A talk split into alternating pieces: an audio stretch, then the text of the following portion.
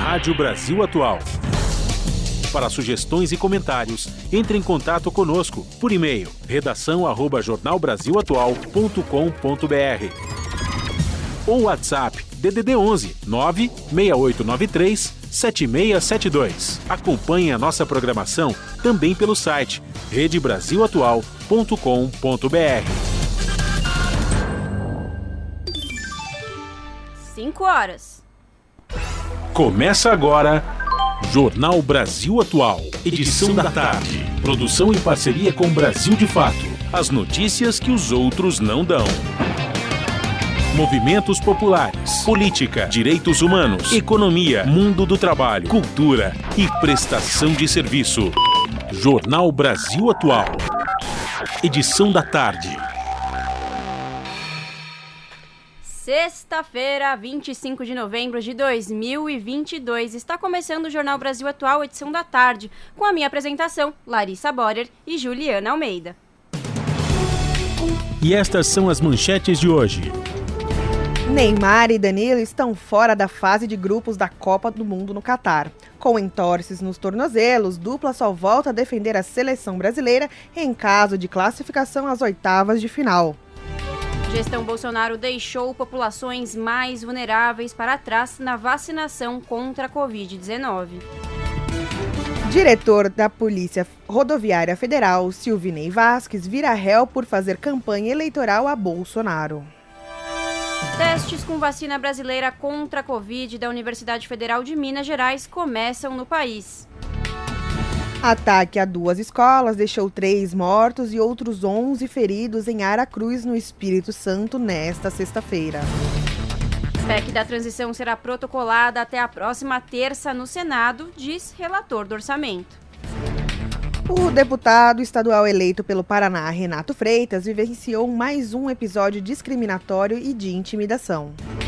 São Paulo inaugura a primeira delegacia de combate às fraudes biométricas. Republicanos pula do barco golpista para não pagar multa de 22 milhões de reais. ENAD de 2022 será realizado neste domingo, à uma e meia da tarde.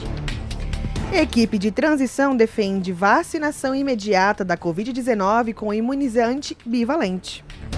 São 5 horas mais 2 minutos, horário de Brasília. Participe do Jornal Brasil Atual, edição da tarde, por meio dos nossos canais. No Facebook, facebook.com barra Rádio Brasil Atual. No Instagram, arroba Rádio Brasil Atual. No Twitter, arroba Ra Brasil Atual. Ou pelo nosso WhatsApp, o número é 11 96893 7672. Você está ouvindo? Jornal Brasil Atual, edição da tarde. Uma parceria com Brasil de Fato. Rádio Brasil Atual. Tempo e temperatura. Tarde de céu bem nublado aqui na capital paulista e de temperaturas mais baixas, 18 graus neste momento. Tem alerta de chuva forte para a cidade ainda hoje. Ao longo da noite e da madrugada, o termômetro deve baixar um pouco mais e pode chegar aos 15 graus. No ABC, a tarde desta sexta-feira também é de céu encoberto e temperatura baixa, agora 17 graus. Também tem alerta de chuva forte para a região entre o finalzinho da tarde e a noite. A temperatura vai permanecer baixa na madrugada e deve ficar na faixa dos 15 graus. Céu nublado também em Mogi das Cruzes, 18 graus neste momento. O alerta de chuva forte na capital e no ABC também vale para Mogi. A previsão aponta para a possibilidade de pancadas de chuva entre o final da tarde e início da noite. Já para a madrugada não deve chover e a temperatura vai ficar próxima dos 15 graus. Já em Sorocaba, no interior de São Paulo, a tarde desta sexta-feira é de sol entre nuvens. Os termômetros marcam 21 graus agora. Não há previsão de chuva para hoje na região. Até a madrugada, a temperatura vai cair um pouco, podendo chegar aos 15 graus com céu limpo. Já já eu volto com a previsão do tempo para o final de semana. Na Rádio Brasil Atual, está na hora de dar o serviço. São 5 horas e 4 minutos e agora a gente vai saber como está a situação do trânsito nesta sexta-feira. A Companhia de Trânsito e Tráfego informa que, neste momento, são 40 quilômetros de trânsito pelas ruas e avenidas de São Paulo. Na região norte e na região sul, são 12 quilômetros. Na região oeste, 7 quilômetros. No centro, 6 quilômetros. E na região leste, são 3 quilômetros de lentidão. É, lembrando que hoje tem rodízio dos veículos com placas finais 9 e 0 e não podem circular nessa sexta-feira. O metrô e a CPTM informam que as linhas estão funcionando normalmente. E agora a gente vai saber como é que está a situação das estradas que levam para o ABC e para o litoral paulista. E, por incrível que pareça, Larissa Borer, a Ecovias informa que hoje não tem trânsito, não tem congestionamento em nenhum sentido, tanto para o litoral paulista como para o ABC. Então, para quem está indo para o litoral, boa viagem, boa praia e boa cervejinha nessa Copa do Mundo. E quem está indo para o ABC, bom descanso.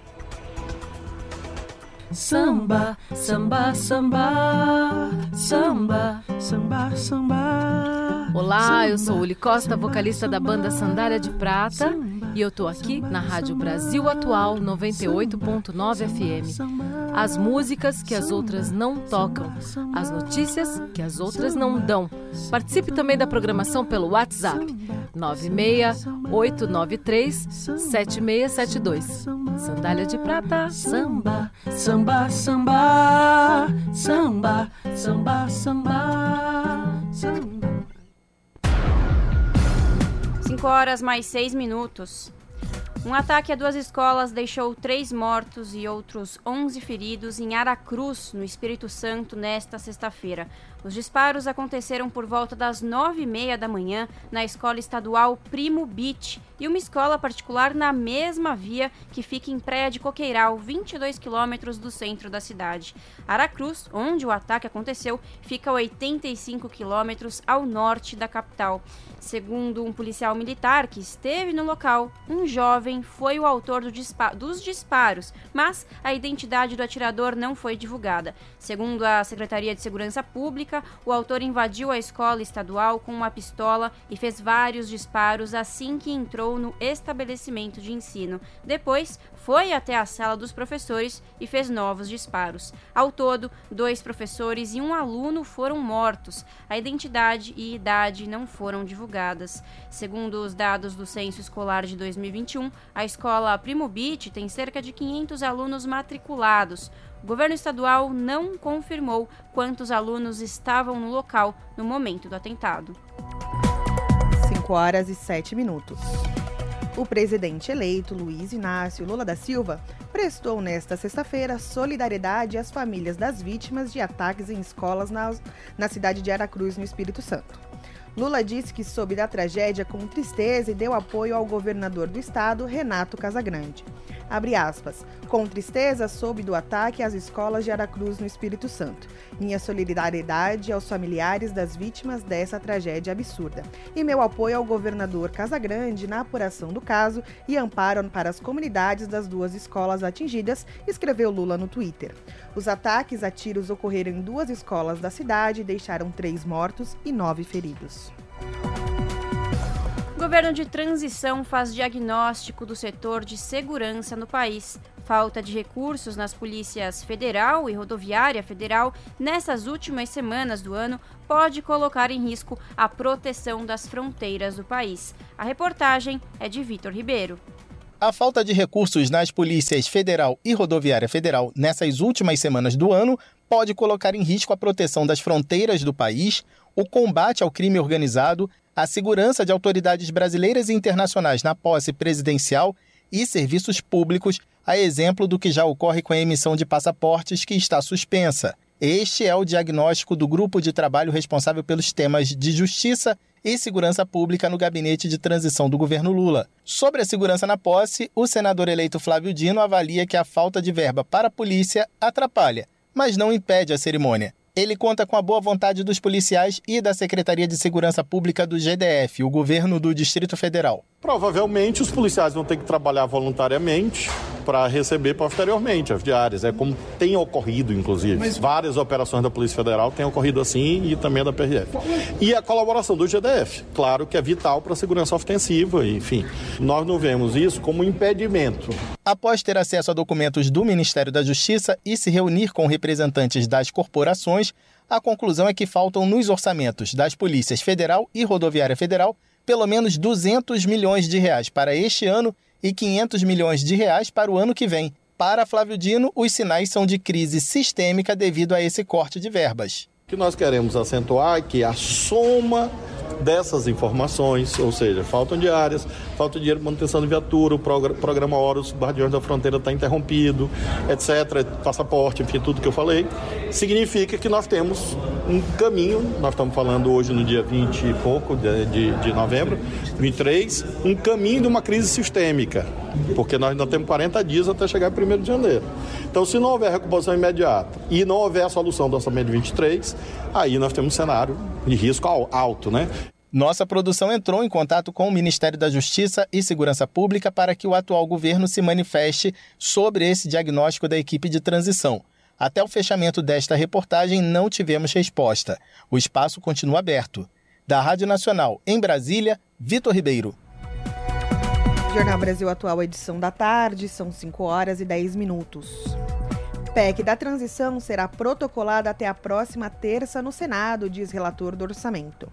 Texto prevê gastos não acomodados na proposta enviada por Bolsonaro ao Congresso para 2023. Com reportagem de Cristiane Sampaio, a locução é de Talita Pires, do Brasil de Fato. O relator geral do orçamento de 2023, senador Marcelo Castro, do MDB, afirmou que o texto da PEC da transição será protocolado no Congresso até a próxima terça-feira. A medida traz a previsão de gastos não projetados na proposta de orçamento enviada pela gestão Bolsonaro ao Legislativo para o ano que vem. Em nota, ele disse que os dois grandes desafios para que o país continue funcionando são a aprovação da PEC do Bolsa Família e o orçamento do próximo ano. A proposta tem terreno fértil na Câmara dos Deputados, mas ainda é alvo de divergências no Senado, casa por onde deve iniciar a tramitação. A coordenadora de articulação política da transição de governo e presidenta do PT, Gleisi Hoffmann, falou sobre o assunto nesta quinta-feira. É, é, nós estamos fazendo as conversas no Congresso Nacional, no Senado. Olha, eu aposto muito na solução política, como disse o presidente. Acho que o Congresso Nacional tem responsabilidade para com o país, para com o povo brasileiro. Obviamente que se isso não for possível, vamos ter que é, buscar outras saídas. Mais cedo, o senador Jacques Wagner, do PT, disse que estaria faltando a indicação do ministro da Fazenda para a equipe de Lula conseguir destravar as negociações no Senado. Questionada sobre as dificuldades em torno do texto, Glaze negou a afirmação do colega de partido. Eu vejo isso. Eu acho que a articulação política se dá no Congresso, independe de quem é ministro. Eu acho que a gente tem que respeitar o tempo do presidente da República, o tempo de Lula, de avaliar sobre quem ele quer nos ministérios. Até porque isso é uma responsabilidade muito grande. Você colocar um ministro, você não pode tirar logo em seguida. Então, acho que tem que ser avaliado. A presidenta do PT também creditou o embaraço da pauta ao modo como as costuras vêm sendo feitas e sugeriu que falta habilidade no processo conduzido pelos correligionários. Da Rádio Brasil de Fato, com reportagem de Cristiane Sampaio em Brasília, Talita Pires. 5 horas mais 13 minutos.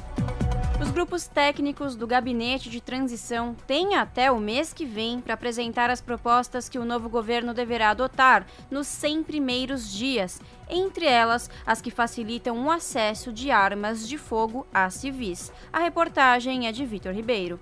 Os grupos técnicos do Gabinete de Transição têm até o mês que vem para apresentar as propostas que o novo governo deverá adotar nos 100 primeiros dias. Uma delas será um revogaço, ou seja, uma revogação em série de diversas normas, entre elas aquelas que facilitaram o acesso de civis a armas e munições. Para quem aproveitou essas brechas aprovadas nos últimos quatro anos para comprar armas de fogo, o senador eleito Flávio Dino disse que o grupo técnico da Justiça discute duas propostas. Uma ideia que vai na direção mais rápida, dizer, olha, é ilegal e pronto. E a outra ideia, que essa é mais progressiva, que é a ideia de, por exemplo, encurtar o prazo de registro. registro de um ano, criar taxações mais duras, mais rigorosas, que criam um ônus econômico para os arsenais existentes. Veja, daqui para frente, proibição. Fuzil, armas longas, de modo geral. Outra medida é levar de volta para o Ministério da Justiça a fiscalização dos registros de porte e posse de armas de fogo. Durante o governo de Jair Bolsonaro, esse controle passou a ser feito pelo Exército. Já sobre a relação institucional com as Forças Armadas, o coordenador dos grupos técnicos da transição, Aloysio Mercadante, disse que o novo governo está em diálogo com representantes dos militares e deve anunciar até sexta-feira quem vai fazer parte do grupo da defesa. Nós já tivemos contato com vários militares da alta hierarquia das Forças Armadas. Nós já estamos em processo de constituição de um grupo eh, de trabalho que vai constar alguns ex-comandantes das forças e outras lideranças importantes, principalmente aquelas que têm compromisso com um exército, uma marinha, uma aeronáutica profissional, republicano, é, que respeita o Estado democrático de direito, profissionalizado, desideologizado e, não partidarizado, que é o que nos interessa. Mas anúncio de grupos, quem faz é o nosso coordenador, Geraldo Alckmin, deverá fazer ainda amanhã, no máximo sexta-feira. Um outro assunto que surgiu foi sobre como ficará a estrutura da pasta. Atualmente, o Ministério é da Justiça e Segurança Pública. Durante a campanha eleitoral, Lula prometeu deixar a segurança em um novo ministério. Após se reunir com os secretários de segurança e com os representantes das polícias de todo o país, o grupo de trabalho decidiu que não vai se manifestar publicamente sobre a estrutura do ou dos futuros ministérios. Da Rádio Nacional em Brasília, Vitor Ribeiro. 5 horas e 15 minutos. Especialistas defendem democratização do orçamento para combate a desigualdades sociais. O repórter Luiz Gustavo Xavier tem mais informações. Seminário realizado na Câmara dos Deputados discutiu e recolheu sugestões para a democratização do orçamento da União, com possíveis impactos em leis correlatas dos estados e municípios. Entre outros pontos, houve críticas à falta de transparência nas emendas de relator, as chamadas RP9. O cientista político Rudahit, presidente do Instituto Cultiva, ressaltou que, para os estudiosos do tema, participação popular difere de consulta pública. A gente tenha, a gente compreenda que, em primeiro lugar, participação não é consulta. Esse é um debate importantíssimo que nós desenvolvemos é, internacionalmente, mas que no Brasil me parece ainda um pouco nebuloso. Ou seja, quando nós falamos de participação, nós estamos dizendo que o centro da decisão está com o cidadão.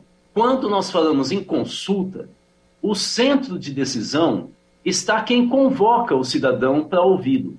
Essa é uma diferença abissal. Ex-ministro na gestão Dilma Rousseff e ex-chefe de gabinete de Lula, o filósofo Gilberto Carvalho, citou a participação popular naqueles governos, apontando a prática como uma conquista da sociedade. Não podemos pensar é, participação sem pensar num método de governo. Ou a gente consegue um método de governar que seja de fato um método pedagogo, que na tradição freiana, Paulo Freire nos ensinou, a partir das práticas, provoque processo de reflexão, aumento, crescimento da consciência, ou não adianta, ou a gente vai ficar enxugando gelo. Professor da PUC de São Paulo e servidor da Prefeitura de São Paulo, o sociólogo Félix Ramon Sanches disse que a nova gestão precisa cumprir promessas de campanha com foco no combate às desigualdades sociais. É um problema que as democracias estão passando hoje em dia.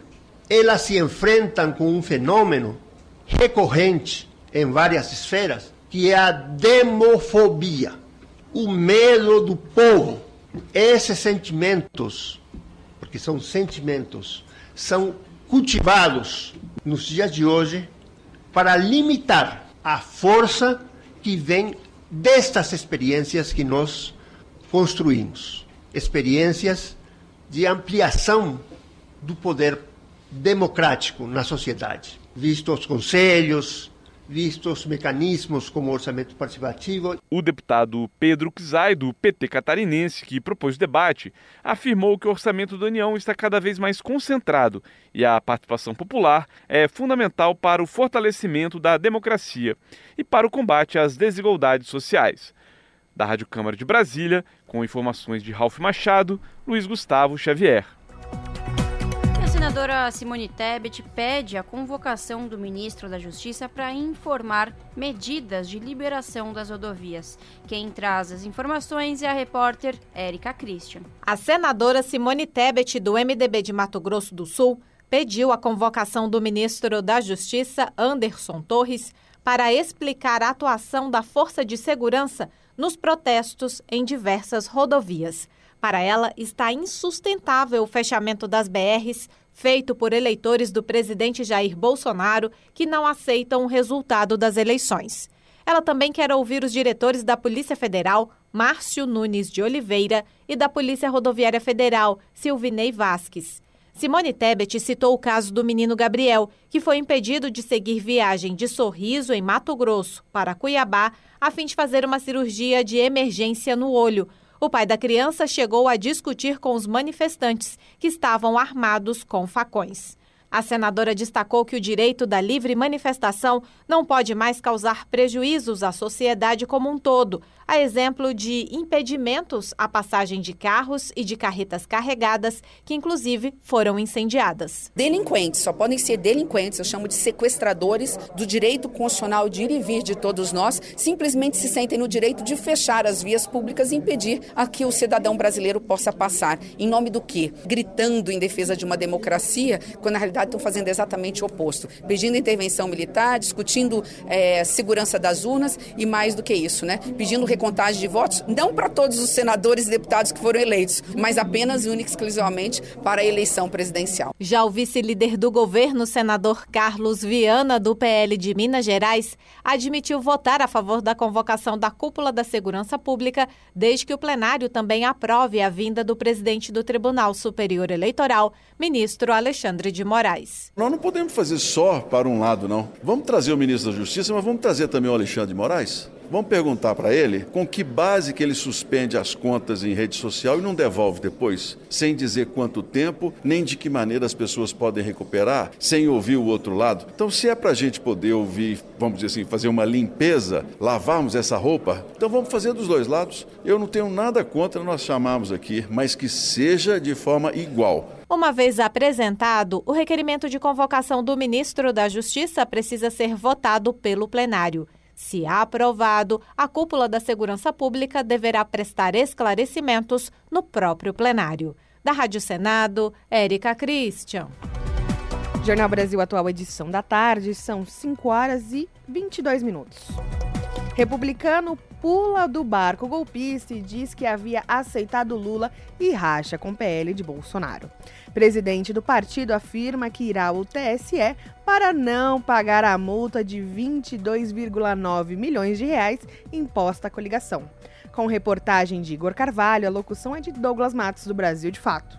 O presidente do Republicanos, Marcos Pereira, escancarou o racha na coligação da campanha à presidência da República de Jair Bolsonaro do PL nesta quinta-feira.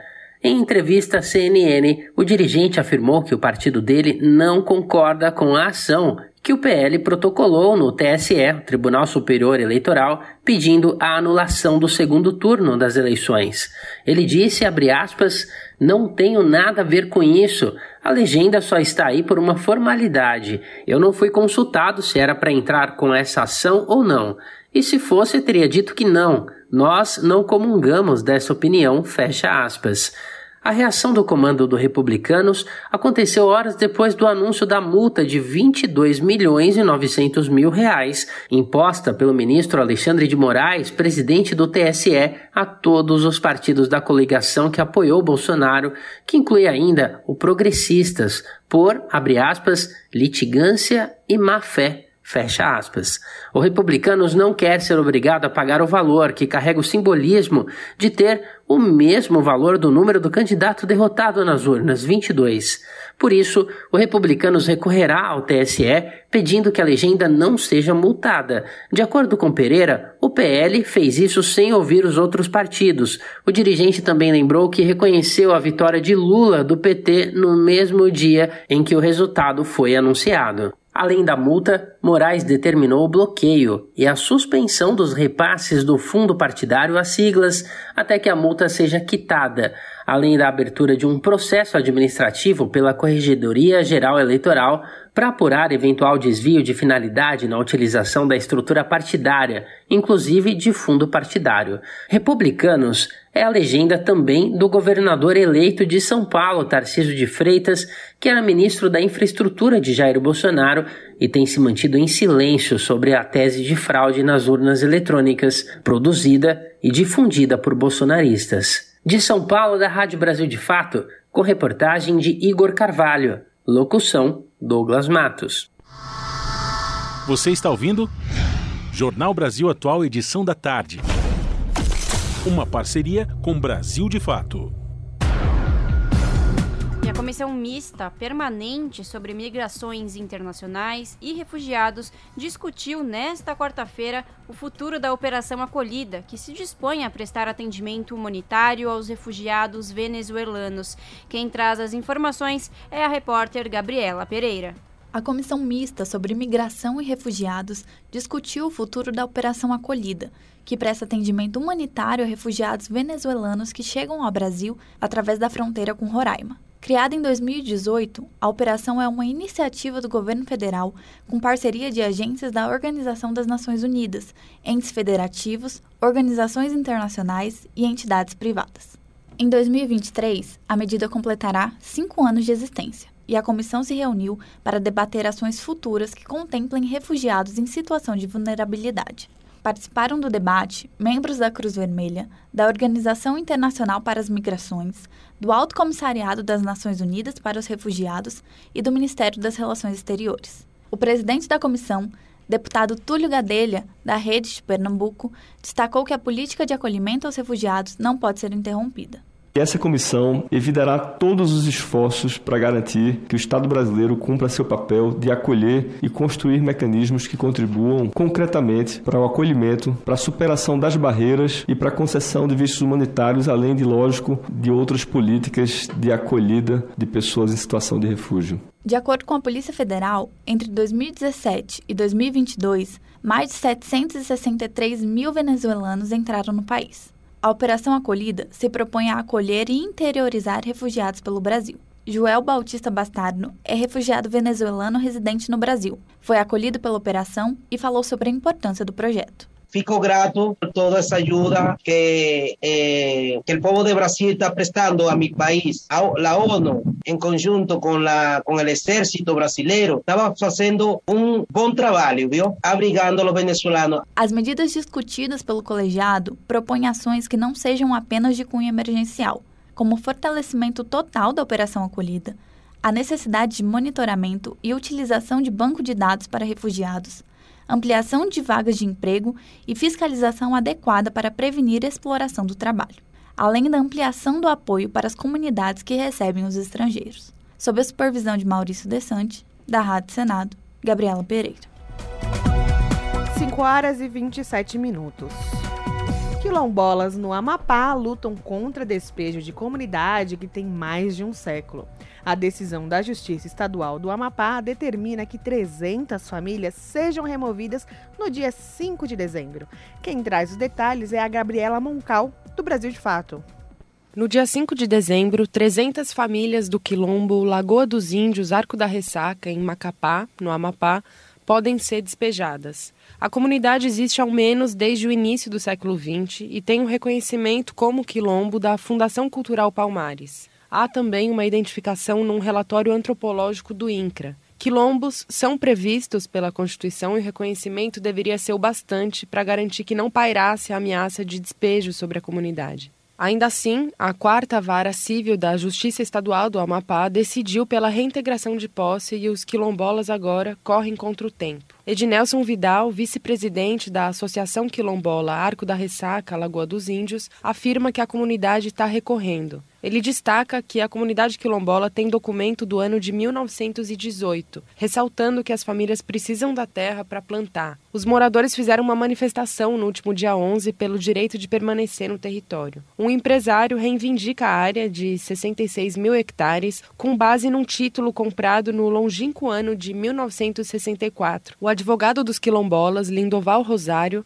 argumenta, no entanto, que a remoção das famílias é inconstitucional. Ele destaca a previsão de reconhecimento da propriedade definitiva aos remanescentes que estejam ocupando terras de comunidades quilombolas. Além disso, no dia 31 de outubro, o STF, o Supremo Tribunal Federal, definiu uma série de requisitos para que se cumpram remoções no Brasil. A decisão da Corte foi tomada depois do período de isolamento por conta da pandemia de Covid-19, em que os despejos estavam suspensos. Entre as condicionantes do chamado regime de transição, os tribunais de justiça devem criar as chamadas comissões de conflitos fundiários. De acordo com o advogado Lindoval Rosário, a juíza da Quarta Vara Civil da Justiça Estadual do Amapá, que determinou o despejo, não seguiu esses trâmites. Ele afirma que a magistrada não ouviu o INCRA, a Fundação Palmares, nem o Ministério Público Federal. O advogado alega ainda que não houve audiência de conciliação com a representação da comunidade. Segundo Rosário, por determinação do INCRA, o empresário com título da terra deve ser indenizado pela União, mas, de acordo com ele, não se retira a comunidade quilombola de terra quilombola, sendo esse um direito constitucional.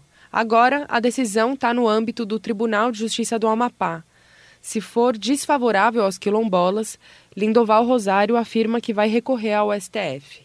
Segundo estimativa do IBGE, existem quase 6 mil localidades quilombolas no Brasil. Apesar disso, de 1995 até agora, só 144 foram tituladas, conforme contabiliza o Observatório Terras Quilombolas. A comunidade de Ednelson é uma dessas tantas que não tiveram esse processo concluído. A Associação de Moradores alega ter uma escritura pública de inventário que comprova que a área foi comprada por um ex-escravizado de nome Lídio em 1918. Mas o processo de titulação começou em 2004. Em 21 de julho de 2005, a Fundação Palmares concedeu a certificação da comunidade de Lagoa dos Índios como remanescente de quilombo. Depois de mais de uma década, em junho de 2017, o relatório antropológico do INCRA delimitou a área quilombola. De São Paulo, da Rádio Brasil de Fato, Gabriela Moncal campanha arrecada dinheiro para lanche extra em restaurantes populares. A iniciativa foi batizada de Gol contra a Fome. As informações com Tâmara Freire. A ONG Instituto da Criança está realizando uma campanha para reforçar o atendimento realizado nos restaurantes populares do Rio de Janeiro. E como estamos em época de Copa, a iniciativa foi batizada de Gol contra a Fome. A ideia é oferecer um lanche a todos que forem a esses locais para o café da manhã ou almoço. Desta forma, além da refeição adquirida no restaurante, os usuários terão pelo menos mais um lanche garantido. A princípio, a campanha pretende arrecadar 180 mil reais que são suficientes para fornecer 80 mil lanches nas unidades de Bangu e Campo Grande, ambas na zona oeste da capital. Os dois restaurantes recebem uma média de 1.500 pessoas por dia cada e vendem o café da manhã a 50 centavos e o almoço a R$ 2,00. Além de buscar colaboradores na iniciativa privada, o Instituto também lançou uma campanha de crowdfunding pela plataforma Benfeitoria. As informações sobre como doar podem ser vistas no site www.institutodacriança.com.br. Da Rádio Nacional no Rio de Janeiro, Tamara Freire. Jornal Brasil Atual, edição da tarde, são 5 horas e 32 minutos. Dez senadores acionaram o Ministério Público Federal e o Tribunal de Contas da União para que a Operação Carro-Pipa seja retomada. O programa que leva água potável a 1 milhão e 600 mil nordestinos foi interrompido pelo governo federal neste mês. Quem traz os detalhes é a repórter Marcela Cunha.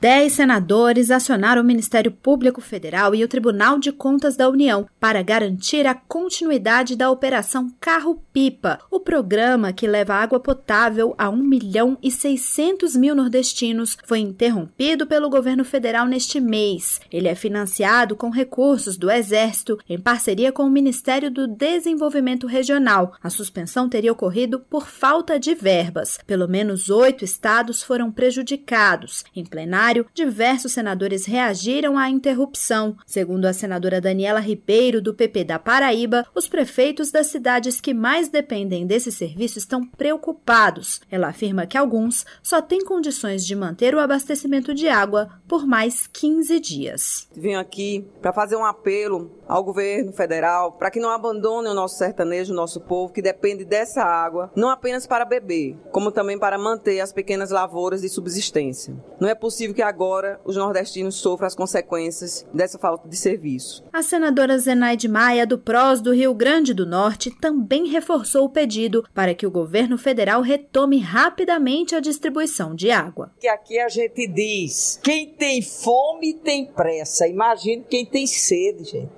é no mínimo essa acessibilidade. Um programa de 20 anos, por favor, as pessoas não têm culpa de chover menos no Nordeste, que a gente tá vendo que a situação do clima tá assim. Agora, suspender o carro-pipa é de uma crueldade difícil da gente acreditar. Estão todos desesperados porque não tá chegando água nem para beber. Já a senadora Elisiane Gama, do Cidadania do Maranhão, defendeu que não se pode admitir nenhum tipo de retaliação aos nordestinos em função do resultado das eleições pasmem os comentários nas redes sociais. Olha, agora a região Nordeste não votou em sua maioria neste presidente Bolsonaro, agora vão lá prejudicar a região Nordeste. E há, inclusive, de forma até com xenofobia, várias palavras em relação à região Nordeste, mas não imaginava que o governo federal ia cortar recursos. Isso aqui não é nem uma questão política, isso aqui é uma questão humana. As duas representações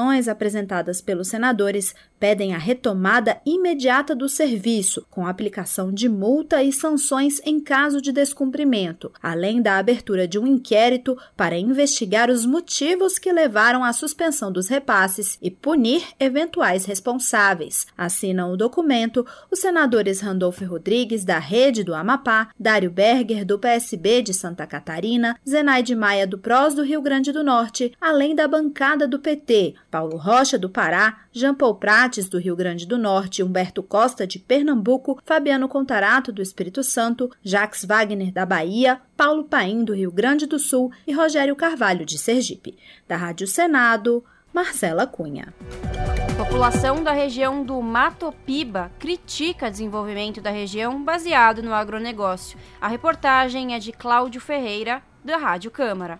Moradores de comunidades tradicionais da região do Matopiba, formada por parte dos estados do Maranhão, Tocantins, Piauí e Bahia, criticaram o modelo de desenvolvimento baseado no agronegócio e denunciaram problemas ambientais, ameaças a pequenos agricultores e grilagem de terras públicas. Em audiência da Comissão de Legislação Participativa da Câmara, eles pediram a interferência dos deputados da comissão, do Ministério Público Federal e da equipe de transição do governo federal para resolver os problemas. De acordo com o um levantamento da Comissão Pastoral da Terra, houve 2.338 conflitos de terra na região nos últimos 20 anos.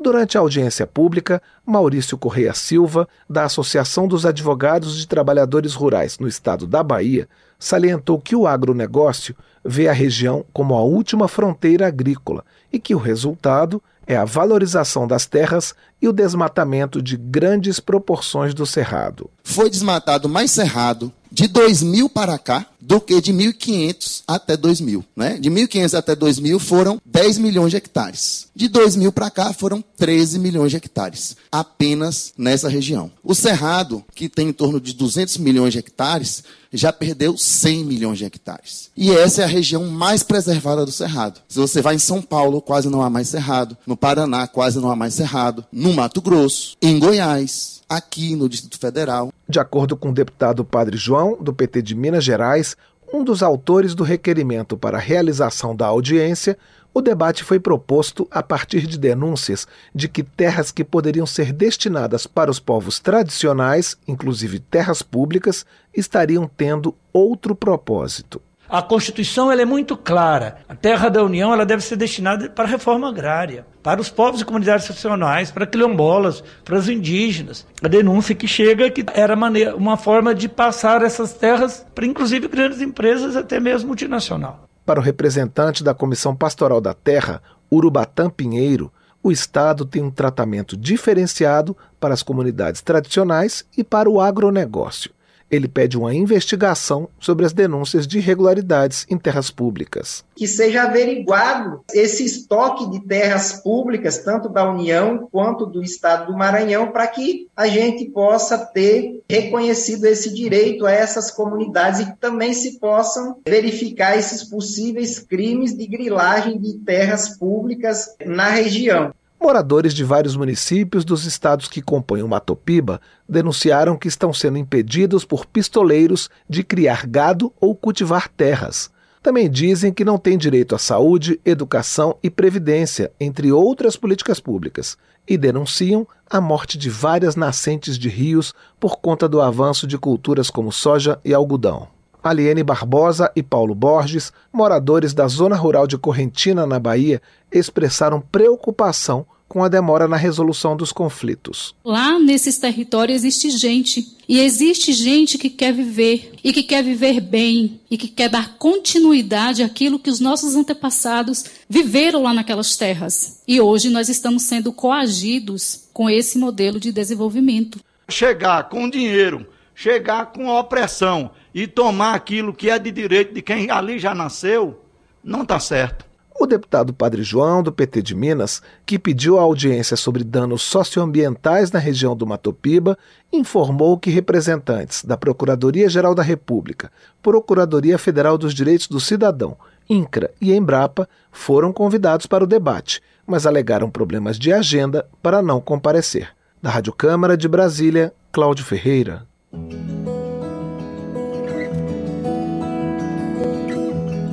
Momento agroecológico.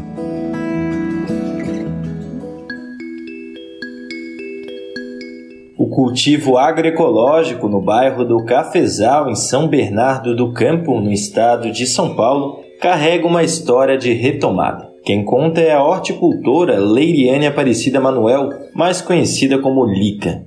Quando a gente começou a fazer o projeto de horta, a maioria das pessoas mais velhas teve o interesse de ajudar a gente doou semente, para a gente ir sempre relembrando essas histórias, né? O pai de Lica foi uma das principais lideranças comunitárias do Cafezal. Chegou no fim dos anos 70 organizando a construção das primeiras moradias na comunidade. Hoje o bairro cresceu e é a filha que continua o legado de transformação. A população que vive nessa, nessa área urbana ainda tem essa dificuldade de entender que tudo que a gente plantar na nossa terra, principalmente numa terra tão fértil que a gente tem, a gente consegue colher e com qualidade, né? Um alimento de qualidade.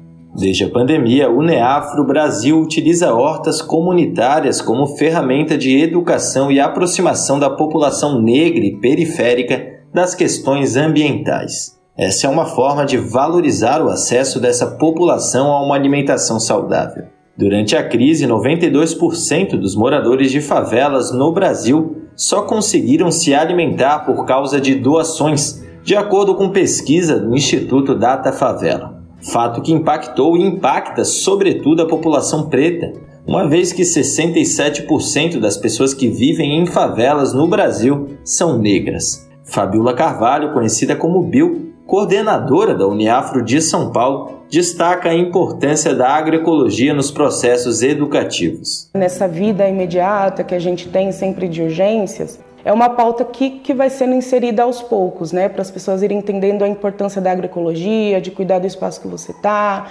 de, de pensar numa maneira é, barata e de alimentação saudável. Então, é uma pauta que a gente vai inserindo aos poucos e que as pessoas têm se apropriado muito disso tem dado resultado e as pessoas têm se aproximado mais, né? Então, é uma maneira educativa de troca, de construção coletiva. As hortas foram construídas na fase prática do projeto Juventude Negra Viva, que formou 69 pessoas até o final de 2021. A proposta da iniciativa é fomentar a educação popular e a formação política em agroecologia nas periferias. Quem explica é o horticultor Jefferson Cicotti, conhecido como Gé. Quando chegaram, a, o pessoal da Uniafro encostou e perguntou se tinha condições de levar o projeto à frente. E a gente abraçou a ideia, né, de querer plantar para poder colher uns frutos bons, né, para poder se alimentar bem, né, porque a gente sabe a importância de, de se alimentar sem, sem um agrotóxico. Gé confirma a melhoria. Pouco muito ajuda, né? uma salsinha, uma cebolinha, uma couve, um, uma rúcula, né? um almeirão, que é tudo isso daí que a gente planta, beterraba. Além da horta do Cafezal, há hortas comunitárias da Uneafro em Poá e no bairro de Perus, na zona norte da capital paulista. Lica afirma que o local em que atua teve que ser recuperado. Aqui é uma área de mata fechada, é uma área de eucalipto, então a terra ela não é produtiva, então a gente teve que fazer um tratamento no solo para a gente conseguir plantar. Mas, como eu falei também, tudo que a gente planta a gente consegue colher. Então a gente já plantou de tudo um pouco, a gente já fez várias doações aqui. Então a gente tem minhocária, a gente tem adubo, a gente aprendeu a fazer a plantação de adubação verde, né? A gente aprendeu a reutilizar os alimentos. Lucimari relembra a importância dos alimentos colhidos na horta no período da pandemia. Foi uma grande ajuda, porque se tirar da própria terra que você está morando foi de muita ajuda, ajudou muitas famílias e foi uma grande, uma grande influência aqui na nossa comunidade. Mãe solo, Lucimari sustenta três filhos com o trabalho como catadora de recicláveis na Horta do Cafezal, é voluntária e auxilia nas etapas de produção e manutenção do espaço. Você está em contato com a natureza, você está cuidando ali de um alimento que vai fazer bem para as suas crianças, para o futuro do nosso país, para os nossos netos, para os nossos bisnetos, para as famílias que, que vivem doentes. O Cafezal é um dos 32 bairros do Montanhão, a última estimativa do IBGE é que vivem 104 mil pessoas na região, grande parte em situação de vulnerabilidade social. A horta do bairro é integrada ao cursinho popular da Uneafro no Montanhão, onde os alunos e moradores estudam, pintam, leem livros e recebem cestas agroecológicas, como afirma Fabiola. A maneira de entender os alimentos, de manusear os alimentos, isso é muito ancestral, né? Então, a alimentação ela é ancestral, ela representa cuidado, ela representa afeto, ela apresenta coletividade, né? Então, a alimentação e pensar em hortas comunitárias é um resgate desse cuidado ancestral. De São Paulo, da Rádio Brasil de Fato, Pedro Estropaçolas. Esse é o Jornal Brasil Atual, edição da tarde. Uma parceria com Brasil de Fato. 5 horas mais 46 minutos. O deputado estadual eleito pelo Paraná, Renato Freitas, vivenciou mais um episódio discriminatório e de intimidação. O caso aconteceu na tarde desta quarta-feira, quando PMs abordaram Freitas durante sessão da Assembleia Legislativa do Paraná. Em agosto, o ex-vereador curitibano foi cassado injustamente por ter participado de um protesto contra o racismo. O processo foi revertido pelo Supremo Tribunal Federal e Freitas foi agora eleito para ocupar cargo na Assembleia do Estado. Confira mais detalhes na reportagem de Camilo Mota. O recém-eleito deputado estadual pelo Paraná, Renato Freitas, foi alvo de mais uma abordagem discriminatória. Dessa vez, o ex-vereador, negro, foi tratado como suspeito numa sessão de votação da Assembleia Paranaense. Na pauta, a privatização da Companhia Estadual de Energia. O deputado eleito relatou que, enquanto estava na área reservada aos assessores e autoridades, percebeu que estava sendo filmado e depois que se tratava de um policial que continuou seguindo Freitas até sair da sessão. Ao descer das escadas, o policial ainda o seguia e, ao passar entre agentes da tropa de choque, um deles teria dito que ficaria de olho no parlamentar, insinuando que se tratava de um suspeito. Para o deputado, uma atitude racista com o objetivo de intimidá-lo. O policial apaisana falou para os policiais que estavam sentados fardados da BOP que eles tinham que ficar, fez assim, ó, ficar de olho nesse daí que no caso era eu, como se eu fosse um bandido, como se eu representasse uma ameaça, como se eu fosse um elemento suspeito ali naquele lugar, e eu já percebi de imediato que era um tratamento discriminatório, né, de cunho racista, preconceituoso, e eu perguntei, falei, por que ficar de olho em mim? A abordagem foi contida pelo tenente-coronel que depois conversou com Freitas, mas não se identificou. A Assembleia, porém, não deu nenhum amparo jurídico. Não é a primeira vez que Renato Freitas é alvo de abordagens. E desabafou que irá continuar de pé frente a esses episódios que não são esporádicos na sociedade brasileira. E hoje eu me sinto ameaçado e não me sinto seguro naquele ambiente, né? Só que eu vou ter que transpor esse obstáculo, né? não existe outra possibilidade, mas me sinto inseguro no ambiente a qual fui eleito para trabalhar e representar a população, sobretudo a população pobre, negra, vulnerável e suscetível, inclusive, aos abusos de autoridade. Então, eu trago essa experiência comigo, que é uma experiência das pessoas que votaram em mim também. Sua passagem na Câmara de Curitiba também foi marcada por perseguição. Freitas, que sempre se posicionou de forma imponente e contrário a qualquer tipo de injustiça, recebeu um duro golpe do Legislativo Municipal. O motivo ter se manifestado contra o racismo em frente à Igreja de Nossa Senhora do Rosário dos Homens Pretos e São Benedito, marco da luta contra o preconceito e a escravização. Após o fim da missa que ocorria na igreja, a manifestação foi para dentro da capela e então Renato passou a protestar em frente ao altar. Edições que insinuavam a invasão da igreja viralizaram e renderam a perda do seu mandato em agosto. A manifestação pedia justiça pela morte do congolês Moise e de Durval Teófilo, ambos negros assassinados no Brasil. A cassação, aprovada em plenário, porém, foi revertida pelo Supremo Tribunal Federal e hoje o ex-vereador está eleito para o mandato de deputado. Entre as principais pautas estão a luta contra a elite preconceituosa e a defesa das câmeras corporais para os agentes de segurança. Pelas câmeras corporais nas polícias militares, para que haja uma fiscalização da, desse monopólio da violência exercido pelo Estado através né, das forças de segurança pública. Hoje, Renato Freitas é formado em Direito, atuou como advogado popular e é mestre na área. Camilo Mota, Rádio Brasil Atual e TVT. 5 horas e 50 minutos. Participantes de audiência na Câmara dos Deputados pedem informação para ensino de cultura afro-brasileira nas escolas. Quem traz os detalhes é Maria Suzana Pereira. Negro entoou um canto de revolta pelos ares do quilombo dos palmares onde se refugiou.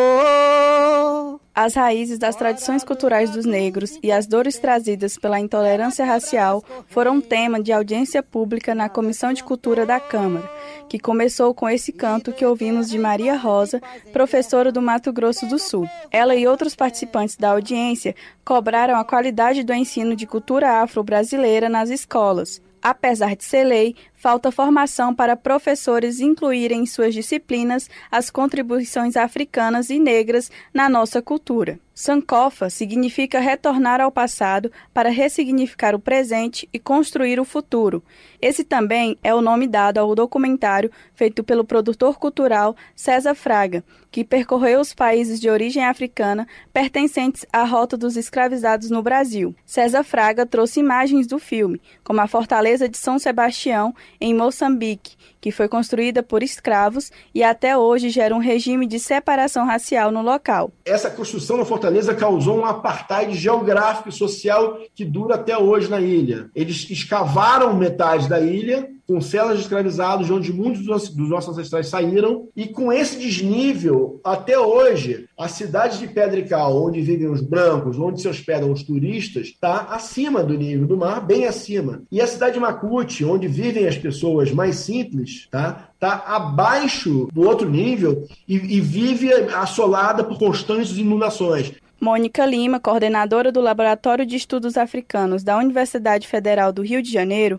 enfatizou a importância do passado histórico dos negros para a construção do povo brasileiro e defendeu que o legado da ancestralidade africana deve ser contado para a população, em especial por meio da educação. É importante que a história da África, a história da cultura afro-brasileira, ela faça parte transversalmente de todos os currículos escolares e que essa transformação também se desborde nas universidades, preparando professores é, para que eles possam estimular e dar a conhecer essas histórias e estimular e dar a conhecer esse orgulho que faz parte da nossa formação. Para Luana Vieira, coordenadora da Uniafro, instituição que oferece cursos para pré-vestibular e Enem na periferia de São Paulo, repassar a herança deixada pelos ancestrais negros por meio da educação é um modo de mudar a cultura racista e valorizar a luta contra a discriminação. A deputada Benedita da Silva, do PT do Rio de Janeiro, acredita que por muito tempo a historiografia brasileira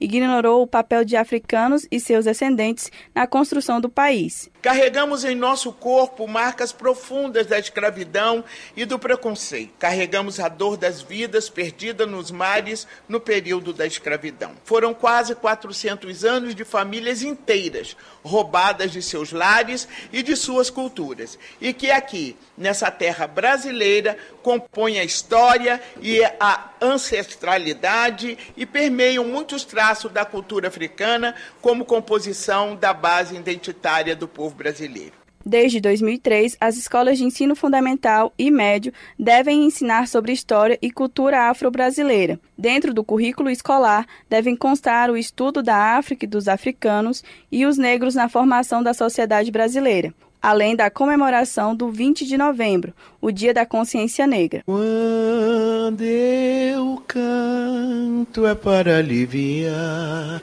meu pranto o pranto de quem já tanto sofreu. Da Rádio Câmara de Brasília, Maria Suzana Pereira. Estou sentindo a luz de um santo, estou ajoelhando aos pés de. E a vereadora mais votada de Uberlândia e deputada federal eleita Dandara Tonantzin foi a convidada de Juca Kifuri no programa Entrevistas de ontem. Mais detalhes com Júlia Pereira. A vereadora mais votada de Uberlândia, Dandara Tonantzin, recebeu 5 mil votos na primeira vez que disputou um cargo no Legislativo. Ao se tornar a vereadora mais jovem a ocupar uma cadeira na Câmara, passou a presidir duas importantes comissões ali, a de igualdade racial e a de participação popular. Dois anos depois de conquistar a primeira vitória na vida política, Dandara foi eleita deputada federal pelo PT de Minas Gerais, com mais de 86 mil votos nessas eleições, cadeira que anseia ocupar no dia 1 de fevereiro de 2023, ao lado de outras mulheres negras eleitas e reeleitas. A primeira iniciativa nossa está sendo agora estudar loucamente. Então, estou aqui devorando uhum. o regimento interno, o funcionamento, as comissões, o ordenamento jurídico da casa, as regrinhas todas. E estamos pensando também assim, o que nós queremos com esse mandato. Porque acho que tem diversos tipos também de atuação. Tem aqueles parlamentares que ficam na pauta nacional, tem parlamentares que cuidam mais da demanda regional. E como são 500 e tantos deputados, nós precisamos ser referência justamente em um debate. Mas acho que quando a gente anda junto, em bando, a gente se fortalece. E estamos agora, nesse momento, articulando um grande encontro das mulheres negras eleitas de seis partidos para a semana que vem, para que a gente possa também traçar estratégias em conjunto para a gente chegar chegando, sabe? O grupo que mais me acolheu depois que eu fui eleita foram justamente essas mulheres que já estão na Câmara, que vieram antes de mim, mas em especial as dos partidos de esquerda, tá? É, que estão inclusive construindo agendas em comum para a gente desde já pensar num trabalho coletivo. Acho que isso é fundamental para a gente conseguir aprovar projetos importantes. A eleição de Dandara para a Câmara dos Deputados acontece em um momento histórico no Brasil. Este ano, o país elegeu um número recorde de mulheres e de negros e negras para o parlamento. A partir de 2023, serão 91 deputadas federais e 135 deputados de ambos os sexos que se autodeclaram pretos ou pardos ocupando as cadeiras da casa. Apesar do marco, o Brasil ainda tem muito que avançar já que a representação está abaixo se comparada à população brasileira, composta por uma maioria de mulheres e de pessoas negras. A democracia, ela precisa fazer com que os representantes tenham cor, origem, cheiro, identidade do povo brasileiro. Não dá para um sistema democrático de representação apenas 1% da sociedade estarem representados mulheres, uma maioria de negros, uma maioria de gente trabalhadora, é esse essa coisa clichê que chamam de identitário. Não é isso. Pensem bem. Não foi preciso eleger um nordestino que veio retirante para São Paulo, no pau de arara, que passou fome para a gente tirar o Brasil do mapa da pobreza, do mapa da fome? Não foi preciso eleger uma mulher presidenta para que a gente avançasse na criação de programas educacionais, como, por exemplo, os institutos federais? Então, eu acho que a gente eleger mais pessoas pretas vai fazer com que a gente construa políticas públicas e ações que combatam de fato o racismo. No mês que marca o Dia da Consciência Negra, Dandara comemorou alguns dos avanços na igualdade racial e da reparação histórica nas últimas décadas, como a Lei de Cotas, que completou 10 anos em agosto. Por outro lado, a deputada eleita lembrou dos retrocessos que fizeram com que o racismo estrutural ganhasse força nos últimos tempos, como o avanço da extrema-direita, que legitimou o ódio, o preconceito e a violência contra negros e negras. Mas com o avanço da extrema-direita, do neofascismo, do conservadorismo, é da nossa carne que cortam primeiro.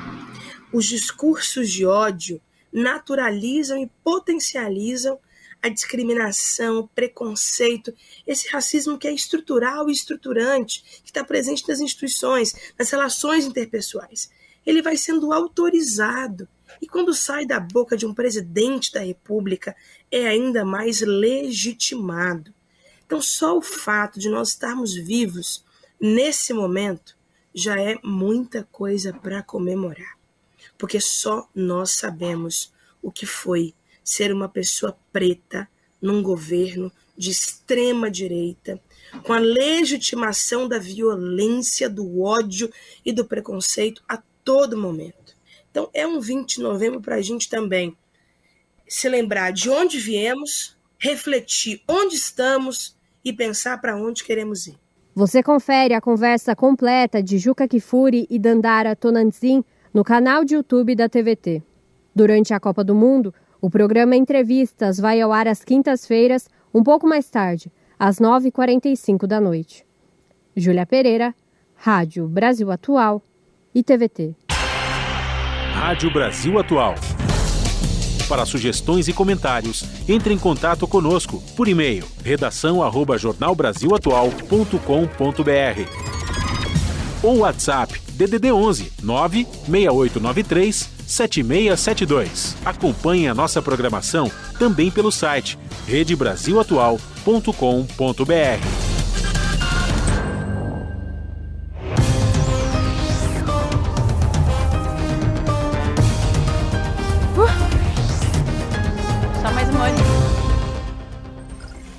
18 horas, mais um minuto e chegou o momento de fazer conexão com a redação do seu jornal para saber quais são os destaques da edição desta sexta-feira, que começa logo mais às 19 horas na TVT, canal digital 44.1 ou pelo canal do YouTube, youtube.com/redetvt. Com ela, a apresentadora Ana Flávio, Ana Flávia Quitério. Diga lá, Ana.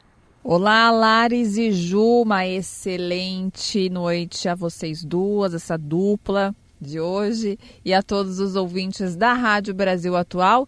E vamos de destaques da edição de hoje aqui do seu jornal para a gente depois dizer que sextamos, né? Mas antes de sextar, temos ainda o jornal que começa às sete da noite. Bom, entre as principais notícias de hoje, a Câmara dos Deputados aprovou nesta semana o projeto apoiado pela bancada do Partido dos Trabalhadores contra a extinção das rádios comunitárias, né, que ajudam a democratizar a comunicação no país. A proposta, ela assusta uma resolução da Anatel, que é a Agência Nacional de Telecomunicações, como vocês vão acompanhar na reportagem da Daiane Ponte.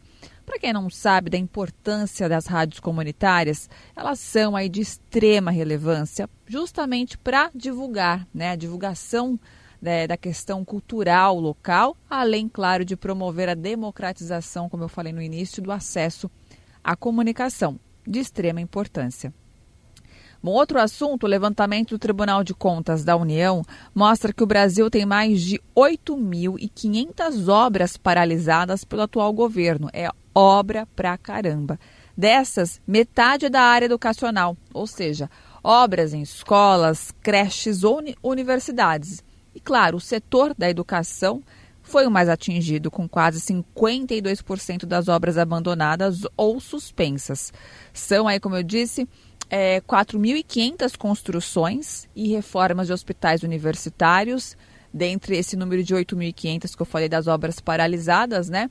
São escolas profissionalizantes também, creches e pré-escolas. E para encerrar, encerrar não, mentira, gente, tem ainda mais outro destaque antes de encerrar. É, hoje, dia 25 de novembro, vocês sabiam que é celebrado o Dia Internacional de Luta contra a Violência à Mulher, que foi instituído em 1999 pela ONU. Em São Paulo, um projeto do chamado Diamar, Diálogos Masculinos Restaurativos, ele promove encontros e atividades com finalidade socioeducativa contra o machismo e a violência contra as mulheres, seja esta física, verbal, econômica ou psicológica, porque a gente sabe que a violência contra as mulheres não é só a física. Engloba uma diversidade, como eu mencionei, a verbal, né, xingamentos, enfim, a questão econômica e também a agressão psicológica. E quem foi conhecer e conta pra gente toda essa história desse projeto, né, do chamado Diamar, foi o repórter Jomiag. Agora sim que é para encerrar, para a gente começar aí com uma questão de agenda cultural aqui no seu jornal, né? Para vocês que estiverem aí dando bobeira no final de semana, não tem muito o que fazer, ou na verdade até tem, mas tem essa questão de gostar de ir para exposições. Tem uma para vocês, tem uma boa dica, que é a Utopia Brasileira, que apresenta para o público que ainda não conhece, né, quem foi Darcy Ribeiro. Para quem não sabe, o antropólogo, educador, escritor e político, ele lutou pelos povos indígenas, pela educação pública e também pela democracia. Uma história bem bacana, a exposição vale a pena conferir, viu? E no ano do seu centenário, é, a gente mostra né, que essa mostra né, e os escritos e pensamentos dele seguem vivos. Quem foi lá e mostra tudinho para vocês, todos os detalhes, foi a repórter Gihanna Rodrigues, que conheceu a exposição e vocês vão conhecer também através dessa reportagem, claro, só um pouquinho, né? Só uma palhinha, porque o restante tem que ir lá pessoalmente e, como eu disse, vale a pena. E aí eu aproveito, né, para a gente encerrar com chave de ouro. Não se fala em outra coisa nesta semana Copa. Copa é um dos assuntos mais comentados, inclusive agora.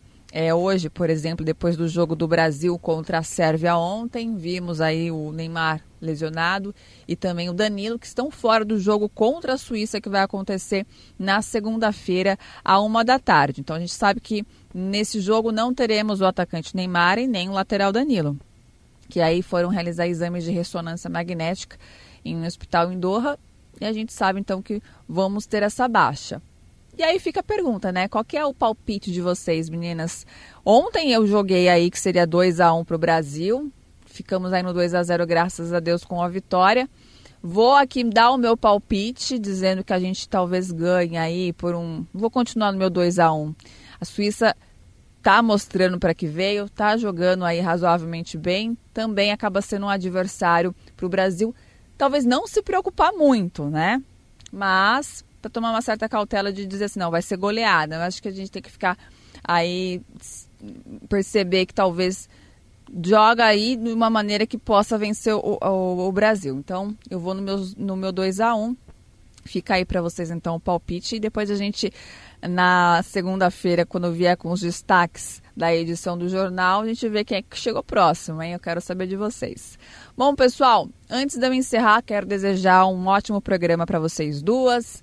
Beijão grande para todo mundo. Lembrando que nós temos um encontro marcado, viu, gente? Sete horas pontualmente aqui no seu jornal para vocês acompanharem as outras notícias aí completas da edição de hoje. Então aguardo vocês para depois dizer sextou, hein? Só depois disso.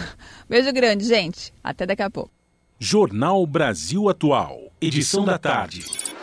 Uma parceria com Brasil de Fato.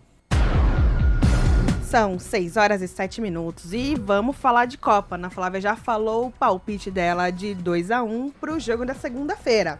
Hoje foi o sexto dia de jogos, iniciados a segunda rodada com os grupos A e B. No começo do dia, pelo grupo B, a seleção do Irã levou a melhor contra o país de Gales com um placar de 2 a 0.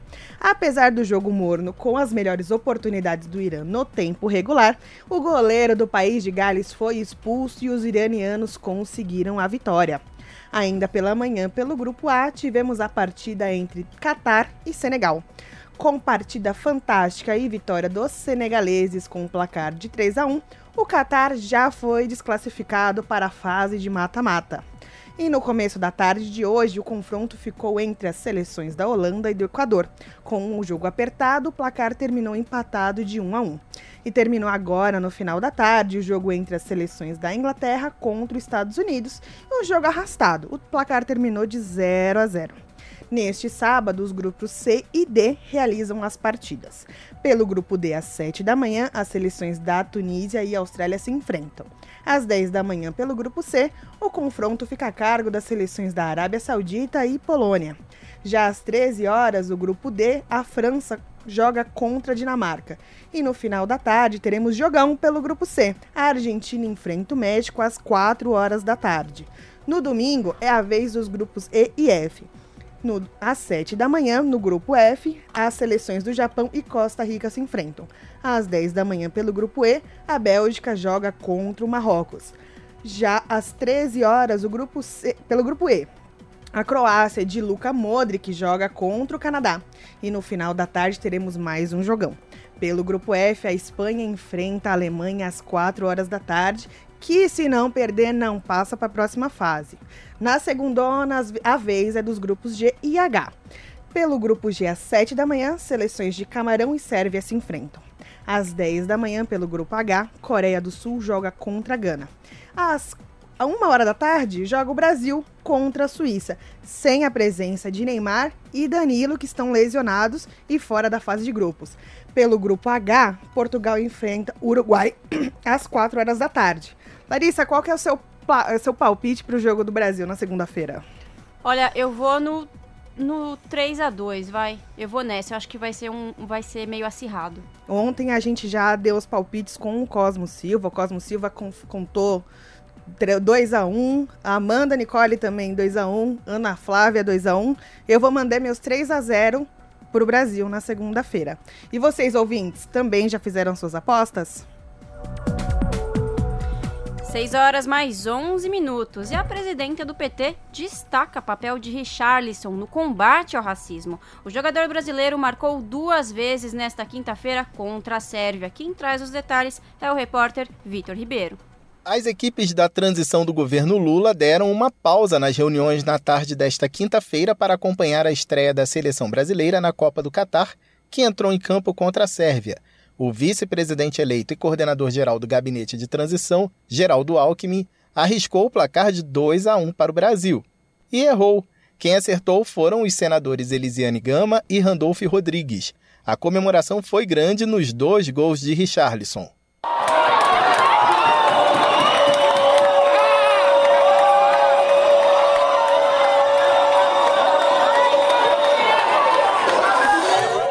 Alckmin e os demais integrantes da equipe vestiram a clássica camiseta amarela, algumas customizadas com referências a Lula e ao PT.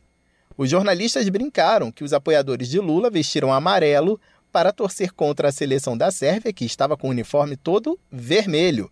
Depois da partida, a presidenta do PT, Gleisi Hoffmann, elogiou os gols de Richarlison e destacou o papel dele na luta antirracista. É muito bom estrear na Copa do Mundo ganhando o jogo, né? Ganhando o primeiro jogo. E um dos gols muito bonitos que eu acho que é um gol que vai ficar para a história. E muito bom que seja de Richarlison, né? Porque além de ser um excelente jogador, é uma pessoa que tem posicionamentos firmes, combate o racismo e sempre diz que vai colocar a sua visibilidade a favor de causas justas. O evento encheu o teatro do Centro Cultural Banco do Brasil em Brasília, onde um telão transmitiu o jogo. Os profissionais da imprensa foram convidados a assistir com o direito à distribuição de pipoca e refrigerante. Da Rádio Nacional em Brasília, Vitor Ribeiro. Você está ouvindo? Jornal Brasil Atual, edição da tarde. Uma parceria com Brasil de Fato. 18 horas e 13 minutos. Prisão de uma brasileira nos Estados Unidos força o país a reavaliar seu problema com o tráfico humano. A auto-intitulada guru espiritual e life coach Katiuska Torres teria usado redes sociais para atrair jovens brasileiras. A reportagem é de Eloá Orazen, do Brasil de Fato. Presa nos Estados Unidos, a influenciadora e guru espiritual Catilsa Torres, mais conhecida como Cat Torres, foi deportada para o Brasil e encaminhada para uma penitenciária em Belo Horizonte, onde irá responder por diversos crimes, entre eles estelionato e tráfico humano. A mulher de 34 anos passou a ser alvo de investigação depois que as famílias de duas brasileiras que viviam com ela denunciaram o desaparecimento das jovens. A dúvida se as garotas envolvidas no caso foram exploradas sexualmente ou não, mas em todo caso, a suspeita de tráfico humano se sustenta. A doutora Daniela Petarca Benton, diretora diretora do Centro Global de Tráfico Humano, explica o assunto. Sempre houve um mal entendido sobre o que é tráfico de pessoas. Acho que quando você diz tráfico de pessoas, quase todo mundo imediatamente associa a exploração sexual. Mas há tantas formas de exploração, seja exploração de trabalho ou de crianças soldados, e há muito mais que isso. Mas as pessoas geralmente não estão cientes disso, porque algumas das coisas mais imediatas e mais assustadoras são a ameaça de agressão sexual e exploração sexual, obviamente. The, the threat of sexual assault and sexual exploitation, obviously. Os Estados Unidos são classificados como um dos piores países do mundo para o tráfico de pessoas. De acordo com um relatório divulgado pelo Departamento de Estado, os três principais países de origem das vítimas de tráfico humano em 2018 foram Estados Unidos, México e Filipinas. Mas além de ser país de origem, os Estados Unidos são, por vezes, o destino de pessoas traficadas. A estimativa é que quase 200 mil crimes deste tipo ocorram anualmente. O número de casos notificados, no entanto, é muito menor. Houve 11.500 casos relatados de tráfico de pessoas nos Estados Unidos em 2019. O comércio de seres humanos em solo americano opera sob a lógica simplista do capitalismo: oferta e demanda visando lucro. É muito difícil cravar um número específico, mas a maioria das organizações internacionais, quando pedem para estimar o dinheiro, a receita que vem do tráfico de pessoas, elas colocam em algum lugar próximo ao tráfico de armas e ao tráfico de drogas. Portanto, é um negócio extremamente lucrativo. É muito comum.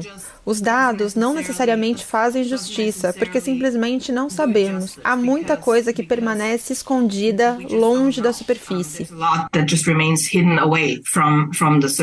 Se por um lado o tráfico humano não recebe a devida atenção, por outro, ele é usado para alimentar teorias conspiratórias. Uma das mais conhecidas é o QAnon, que surgiu a partir de um boato que ligava uma pizzaria em Washington a uma rede de pedofilia e influenciou a invasão do Capitólio no começo do ano passado. Nessas narrativas fantasiosas, os criminosos quase sempre são de alguma minoria, como judeus e homossexuais. É o que mostra um estudo feito pela equipe do professor Bond. Recentemente, em um dos projetos de pesquisa que temos e que está perto de ser revisado por colegas e deve sair nas próximas semanas, falamos sobre como essa conspiração contra a comunidade LGBTQ+, é uma grande parte da encarnação moderna do QAnon. Ela realmente evoluiu para dizer que pessoas gays e pessoas transgêneros estão atrás de seus filhos. Eu acho que nós vimos nos Estados Unidos o resultado infeliz disso, onde numa boate gay, pessoas bebendo inofensivamente e curtindo sua noite, cinco foram mortos e 18 ficaram feridos.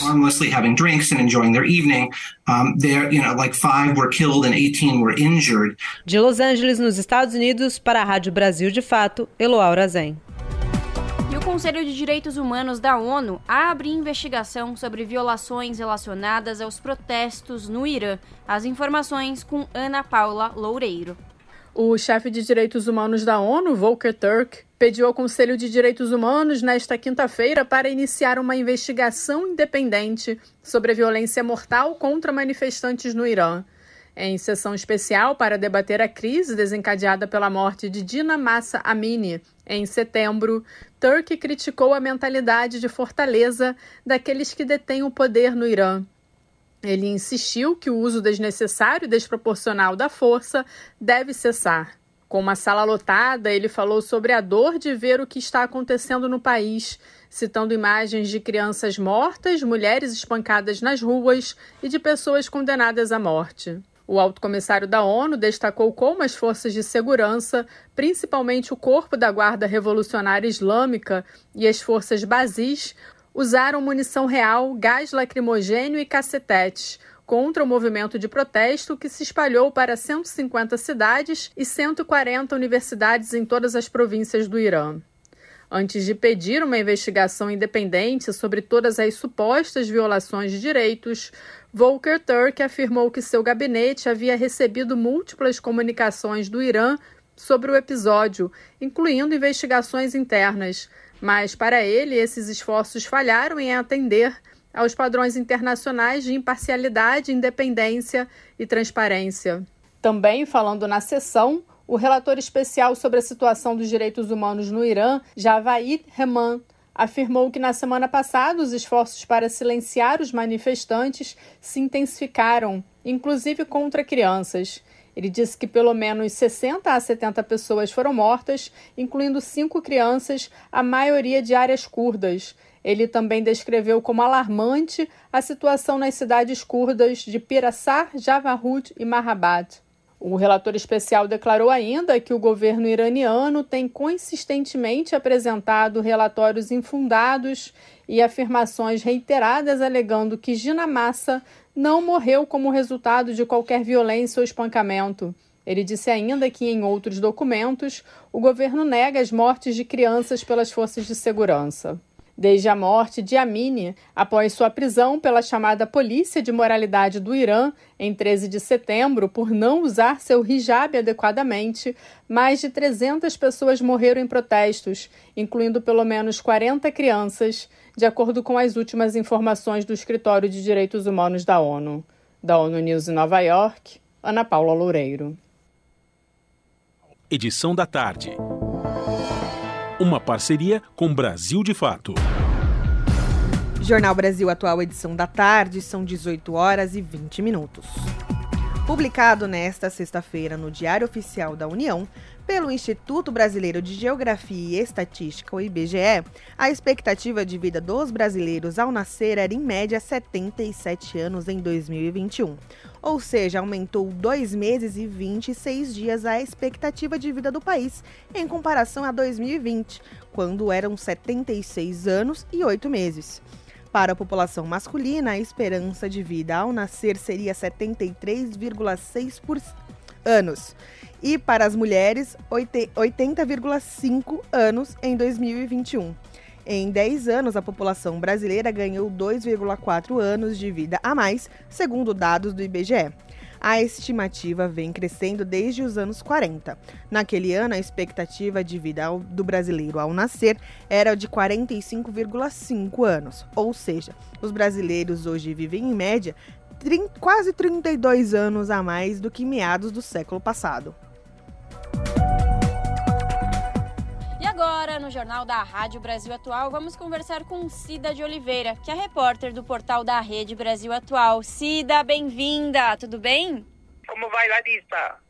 Tudo certo. Cida, qual é o destaque do portal da Rede Brasil Atual que você traz hoje para as ouvintes e os ouvintes do jornal? Larissa, o destaque hoje é uma coletiva que o Grupo de Trabalho de Saúde, lá do, do Gabinete de Transição, né, concedeu agora na, no começo da tarde, né, para falar sobre a situação da saúde no Ministério, né, e enfim, né, não, não, é uma situação muito complicada, né, eu diria até que existe um caos no Ministério da Saúde, né, por quê? Porque você tem uma situação em que você, uh, os... Uh, os integrantes da equipe, eles não têm acesso à informação, né? Então, quer dizer, você, as poucas informações que eles têm acesso são informações que vêm indiretamente, né? Não são informações que são disponibilizadas de maneira direta, clara. Enfim, são informações até que nós aqui, eu, você, o ouvinte, né, o público em geral, teria direito a acesso. Não é nem informação que a gente está falando que teria de ter acesso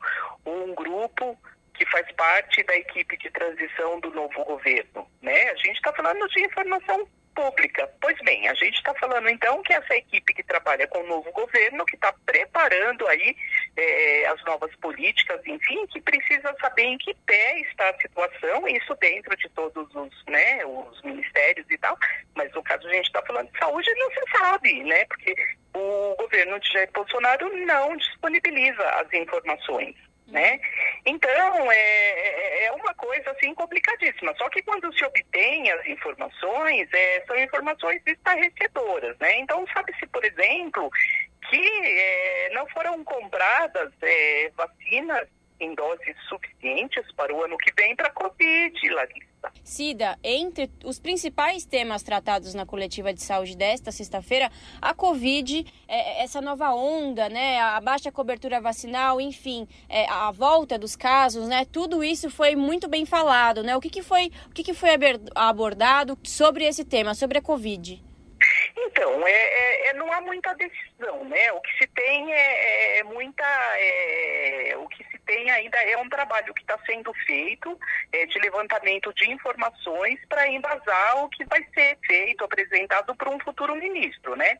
Mas o que se tem de encaminhamento é, é o seguinte: na verdade, existe muita preocupação quando se está falando de, de vacina, é, quando está falando de uma, de uma pandemia que não vai embora, que quando você pensa que ela está, né, é, enfim, está está sendo controlada, de repente você tem uma outra subvariante, você tem uma outra, é, uma outra onda, né? O que, o que se sabe é o seguinte, o, o você não tem a, a compra, a reserva, né? A, a formalização da, da, compra, é preciso tomar medidas e é preciso também é, é, que se tenha recursos financeiros para que isso seja feito por esse novo governo, né? Então, essa questão é, financeira é uma questão muito importante, né? Então, fala-se de, de, um problema que é a falta de planejamento, é a falta de visão para um problema seríssimo já para esse ano próximo, né? E, e, e, é um, e, vem justamente quando você tem um recrudescimento da, da pandemia, né? É, e foram é, apontados, assim, dados muito sérios, Larissa, é, que, que há um discurso negacionista do governo que, que demorou muito também para liberar a vacina para as crianças é que tem é, morte de criança por Covid dia sim, dia não. Isso é dado da Fiocruz né? Então, é, e, e, também, quando a gente está falando de vacina, é, é, importante também que o, que o ouvinte é, é, preste atenção, assim, é que não é só a questão da, da Covid, né? É todo o, o resto, né? Porque esse atual governo é, teve uma uma linha né, de trabalho aí que muita, muitos especialistas chamam de negacionismo, é, justamente no sentido de desqualificar, né, desvalorizar a importância é, de todo tipo é, de abordagem é, no sentido de prevenir né, prevenir uh, doenças, né, prevenir é, complicações, enfim, e, e, entre elas é, é, a própria vacinação, né, as campanhas de imunização, porque todo mundo lembra, né, não precisa nem ter ser, ser mais velho para isso, para lembrar de, de, campanhas que tinha na TV, que tinha nos meios de comunicação, com os artistas é, que estavam fazendo mais sucesso na ocasião, que iam para a TV e chamava atenção, que era para levar os filhos, porque ia ter a, a campanha da vacina é, contra a paralisia infantil, contra outras doenças, enfim, e tinha uma adesão, justamente porque tinha essa, é, essa campanha, uma coisa assim bastante falando de perto com as pessoas, né, numa linguagem é, bastante próxima, tinha aquela adesão, os pais iam levar os filhos, os pais confiavam na, na vacina, confiavam em, em, toda aquela rede que estava sendo é, feita para que houvesse, né, é, esse cuidado. E levavam os filhos, e os filhos eram vacinados e a cobertura é, vacinal, ela estava sempre dentro daquela segurança, aquela margem de segurança que tem que ter, é, que tem que ter é, sempre mais de 90% das crianças, né, das pessoas vacinadas, para que você impeça aí que haja é, um, um, contágio, né? E esse número, a partir de 2015, despencou. E o que foi dito hoje também lá pelos integrantes é, desse grupo de trabalho é que o problema é, é muito sério e é, a gente está falando de todas as vacinas do calendário, né? Então, se pega o calendário, lá tem todas aquelas vacinas, inclusive paralisia infantil essa baixa adesão na, na, nas vacinas, né, Cida, não é só contra a Covid-19, é contra a poliomielite e outras doenças, né? A multivacinação das crianças, que é de entre seis meses até dois anos, caiu muito nesse, nesse governo Bolsonaro, né, Cida? É verdade, isso é muito, é, é, muito triste, né, Larissa? Porque a gente fica pensando, é, então esse movimento aí, né, contra a vacina, é uma coisa que, que, acabou tendo origem, né, há muitos anos, no, de uma, é, foi uma distorção, na verdade, né, nisso, porque existem alguns grupos em países desenvolvidos, né, que não têm os problemas que nós temos aqui, né, de, de, de infraestrutura, de é, é, questões assim sanitárias e tal, né? Estou falando mesmo de, de acesso a, esgoto, né? É, enfim, que acabam não, é, que, que, que, no passado acabaram até abrindo mão de vacinação. Eu estou falando da Suíça, estou falando de algumas regiões da Alemanha, enfim, até por essas questões que eu estou dizendo, por uma questão é, de, de né, socioeconômica, é, abriam mão por alguns, é, né, por algumas razões que preferiam não vacinar os filhos. Mas era uma coisa que é muito diferente eh, essas famílias não vacinar os filhos e, e você trazer, querer trazer essa mentalidade para o Brasil, onde você tem tamanhas desigualdades e, querer implementar, né, trazer, ah, mas você não precisa obrigar, como o governador eleito de São Paulo, né, o governador ele falou, não, eu acho que não deve ser obrigatório vacinar, você tem que convencer, mas no Brasil infelizmente você tem que convencer pela obrigatoriedade, que já está inclusive na legislação. Né? Então a gente vê com muita preocupação é, essa fala dos ex-ministros que compõem o grupo de, de transição e que hoje vieram fazer essa conversa, né? Porque você tem, por um lado, é, esses dados, né? Essas informações, esse desleixo com relação à, à vacina, a, a, compra de vacinação, a falta de planejamento, quer dizer, é, você transforma um dos ministérios mais importantes do governo numa bagunça, né? E além do mais, esse apagão da, da, da, das informações né?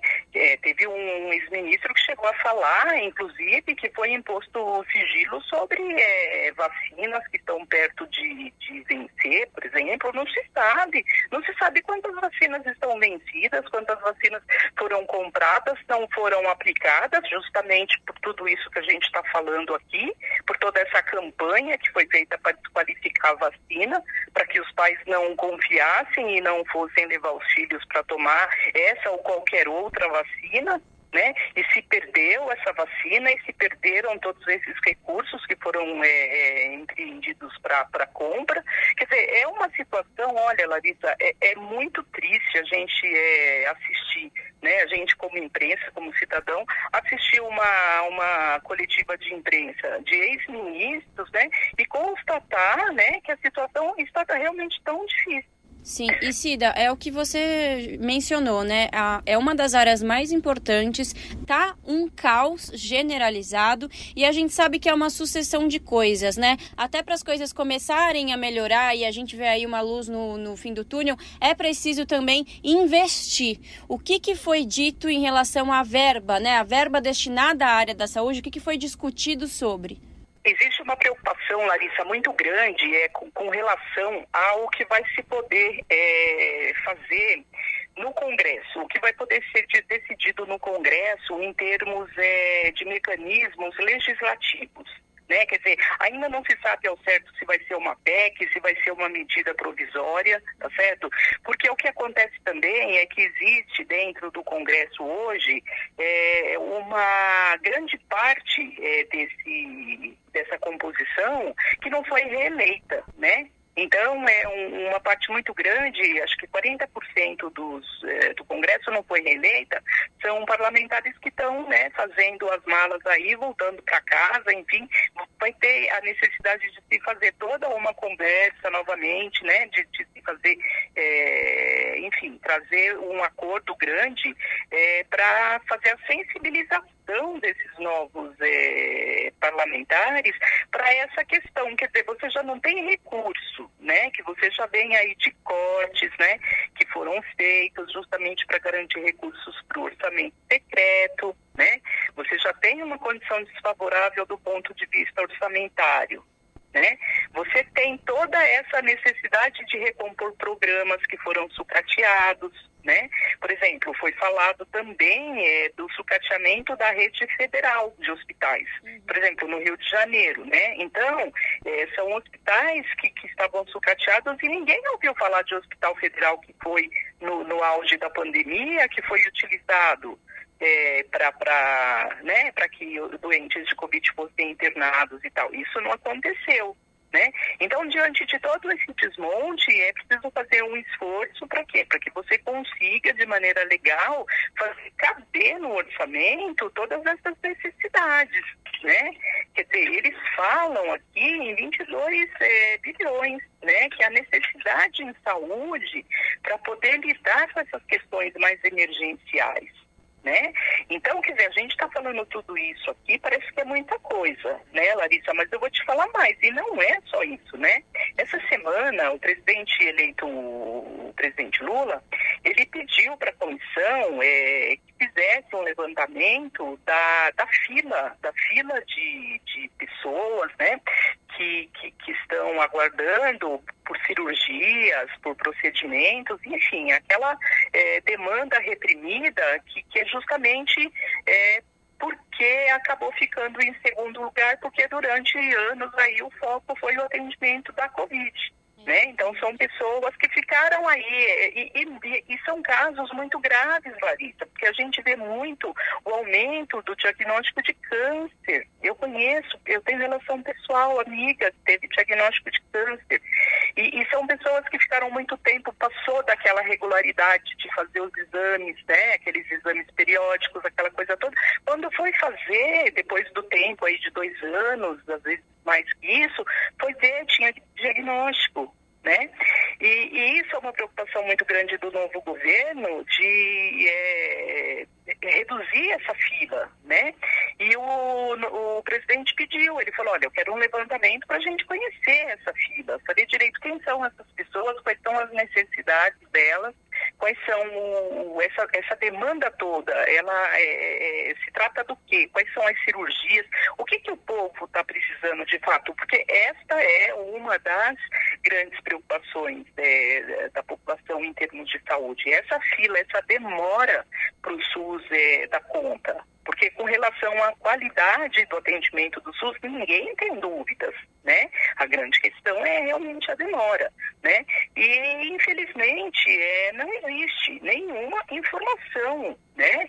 É, quer dizer, inacreditável, inacreditavelmente, essa foi a, esse foi o termo usado é, pelo ex-ministro Aloysio Mercadante, né? Que é coordenador lá dos trabalhos. Ele falou assim, olha, é, inacreditavelmente não existe informação a respeito. Quer dizer, não se sabe, nem do ponto de vista é, é, quantitativo, nem qualitativamente. O governo não tem essas informações. Então, quer dizer, agora vai ter que ter todo um aí dos estados, né, municípios e até mesmo da, da Organização Pan-Americana de Saúde, que vão empreender esforços aí para poder tirar um raio-x é, dessa demanda importante, é, enquanto que paralelamente se fazem aí os esforços para se obter recursos no Congresso, porque agora em dezembro se vota né, o orçamento, para poder garantir que se ofereça né, esses direitos todos em saúde também para a população. Exatamente, isso daí é isso, né? Por conta da negligência do governo Bolsonaro, o próximo governo tem aí muito trabalho pela frente e são são temas né, delicados e importantíssimos que precisam de uma maior atenção. É isso. Para conferir na íntegra essa reportagem e ter acesso a outros conteúdos, acesse o site do portal redebrasilatual.com.br. Cida, muito obrigada, bom final de semana e até a próxima. Obrigada, Larissa. Um abraço grande para você. Prazer falar com você e com os ouvintes. Falamos aqui com a repórter Cida de Oliveira, no jornal Brasil Atual. Você está ouvindo? Jornal Brasil Atual, edição da tarde. Uma parceria com Brasil de Fato. Jornal Brasil Atual, edição da tarde, são 18 horas e 38 minutos. Cresce o número de casos de Covid-19 em todo o país, segundo a Fiocruz. Rio de Janeiro está entre os estados com números mais acentuados de casos, junto com São Paulo e Paraíba. As informações com Rodrigo Durão, do Brasil de Fato. O boletim Infogripe, divulgado nesta quarta-feira pela Fiocruz, aponta aumento da Covid-19 entre os casos positivos de síndrome respiratória grave aguda em todo o país. O levantamento feito entre os dias 13 e 19 de novembro constatou que a alta é mais acentuada no Rio de Janeiro, Paraíba e São Paulo. A conclusão é de que cada vez mais estados apontam para o aumento de casos graves de Covid. Esse aumento começou a partir do final de outubro e início de novembro. Na tendência de longo prazo, considerando as últimas seis semanas, 14 estados, mais o Distrito Federal, estão com esse cenário. Além do Distrito Federal, estão na lista Alagoas, Bahia, Ceará, Goiás, Mato Grosso do Sul, Minas Gerais, Pará, Paraíba, Piauí, Rio Grande do Norte, Roraima, Santa Catarina, Rio e São Paulo. De acordo com a Fiocruz, a gravidade está maior na população adulta e nas faixas etárias acima dos 60 anos de idade. O Infogripe alerta para a necessidade de retorno do uso de máscaras e ciclo vacinal completo para frear o aumento de casos e impedir a forma grave da doença. Da Rádio Brasil de Fato, com reportagem da redação no Rio de Janeiro, Rodrigo Durão. Equipe de transição defende vacinação imediata da Covid-19 com imunizante bivalente. Após encontro com o ministro da Saúde, Marcelo Queiroga, o senador Humberto Costa, do PT de Pernambuco, disse que a equipe de transição aguarda um levantamento do número de vacinados e as doses aplicadas. A reportagem é de Erika Christian. A área técnica da saúde da equipe de transição aguarda para os próximos dias um levantamento sobre o número de pessoas vacinadas contra a Covid-19 e a quantidade de doses. Integrante do grupo, o senador Humberto Costa, do PT de Pernambuco, declarou que o aumento de casos da doença preocupa o novo governo. Por isso, a prioridade é a aquisição da vacina bivalente da Pfizer, que combate novas variantes. A equipe de transição, o ministro da Saúde, Marcelo Queiroga, diz que o país deverá receber 38 milhões de doses da Pfizer e que poderá encomendar outras 50 milhões até dezembro.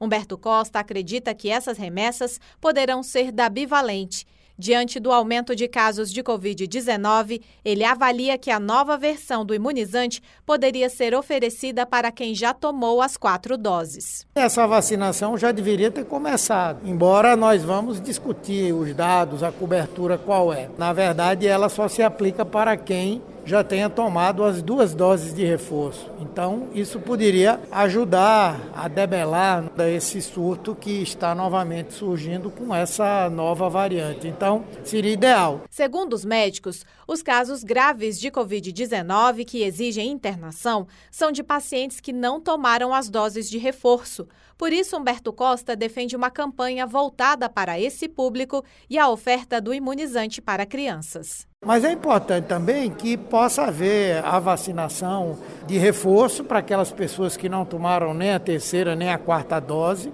É importante que se faça a vacinação das crianças acima de 5 anos de idade e também daquele grupo que vai dos seis meses aos 4 anos de idade. Eu acho que seria importante que isso pudesse avançar em termos de ampliação dessa cobertura vacinal. Segundo o boletim da Fiocruz, 15 estados e 17 capitais registraram um aumento dos casos de Covid nas últimas seis semanas. A maioria dos infectados são adultos acima dos 60 anos. Os especialistas mantêm a recomendação para o uso de máscaras e de álcool em gel. Da Rádio Senado, Érica Christian. 18 horas e 42 minutos. Gestão Bolsonaro deixou populações mais vulneráveis para trás na vacinação contra a Covid-19. Relatório da Oxfam indica que taxas de imunização foram menores em municípios com IDH mais baixo. Quem traz as informações é a repórter Nara Lacerda. A campanha de vacinação contra a Covid-19 reforçou desigualdades históricas e reafirmou vulnerabilidades sociais. A conclusão é a do relatório Desigualdade no Acesso a Vacinas contra a Covid-19 no Brasil. O documento foi divulgado pela Oxfam Brasil nesta quarta-feira, dia 23. De acordo com o levantamento, as consequências da má gestão do Plano Nacional de Imunização, o PNI, atingiram especialmente pessoas negras, trabalhadores e trabalhadoras de menor poder aquisitivo, crianças e povos indígenas. Até outubro, apenas São Paulo conseguiu atingir a meta de 90% de cobertura vacinal completa. Nenhuma outra unidade da federação chegou ao patamar estabelecido pelo próprio Ministério da Saúde. Em Roraima e Amapá, por exemplo, a cobertura não chegou a 60%. Em outubro, quando os dados foram coletados, a média nacional ainda estava abaixo de 80%. Nas palavras do relatório, as consequências para as populações mais vulneráveis são fruto da atuação ambígua e recalcitrante do governo federal para a compra e a distribuição das vacinas. Além dos apontamentos, há uma apresentação de sugestões. De imediato, foi apontada a urgência de uma revisão no Plano Nacional de Imunização, levando em conta as desigualdades de renda, raça, cor e gênero. De acordo com o estudo, um dos maiores problemas da gestão da pandemia no Brasil é a falta de dados mais específicos sobre a vacinação. O coordenador de Justiça Social e Econômica da Oxfam Brasil, Jefferson Nascimento, afirma que a superação desse entrave é essencial para a construção de políticas públicas. É, essa é uma medida que é, visaria possibilitar que a gente tivesse mais informações, por exemplo, a respeito da cobertura vacinal por recorte de raça e cor que a pesquisa ela traz esse elemento e mostra como, infelizmente, pela falta de completude dos dados a respeito de cor e raça, a gente não consegue avaliar de uma forma adequada a, a cobertura vacinal dentro desse extrato populacional. Então, uma das medidas, por exemplo, de curto prazo era justamente aperfeiçoar esse mecanismo de coleta de dados, até para você aprimorar as políticas públicas. As recomendações da Oxfam Brasil também contemplam a necessidade de mudanças nas campanhas de comunicação sobre a vacina. A entidade alega que houve uma campanha anti-saúde nos últimos quatro anos que precisa ser desfeita. Outros caminhos citados foram a ampliação de financiamento, adequações na lei, investimento em pessoal incentivo à inovação e esforço para a retomada do protagonismo brasileiro nas políticas internacionais do setor da saúde. O relatório da Oxfam Brasil cita ainda um parecer da Controladoria Geral da União que apontou a perda de 104 milhões de reais em medicamentos e vacinas no primeiro semestre de 2021. A conclusão é de que a inércia é reflexo de uma perda de capacidade técnica no Ministério da Saúde, exposta ainda mais durante a pandemia. O cenário é considerado um grave ataque aos direitos constitucionais de toda a população brasileira. De acordo com o documento, mesmo com intensa pressão da sociedade civil, as políticas públicas foram insuficientes, o que ainda causa repercussões. O relatório foi apresentado pela Oxfam Brasil no 13º Congresso de Saúde Coletiva promovido pela Abrasco, a Associação Brasileira de Saúde Coletiva.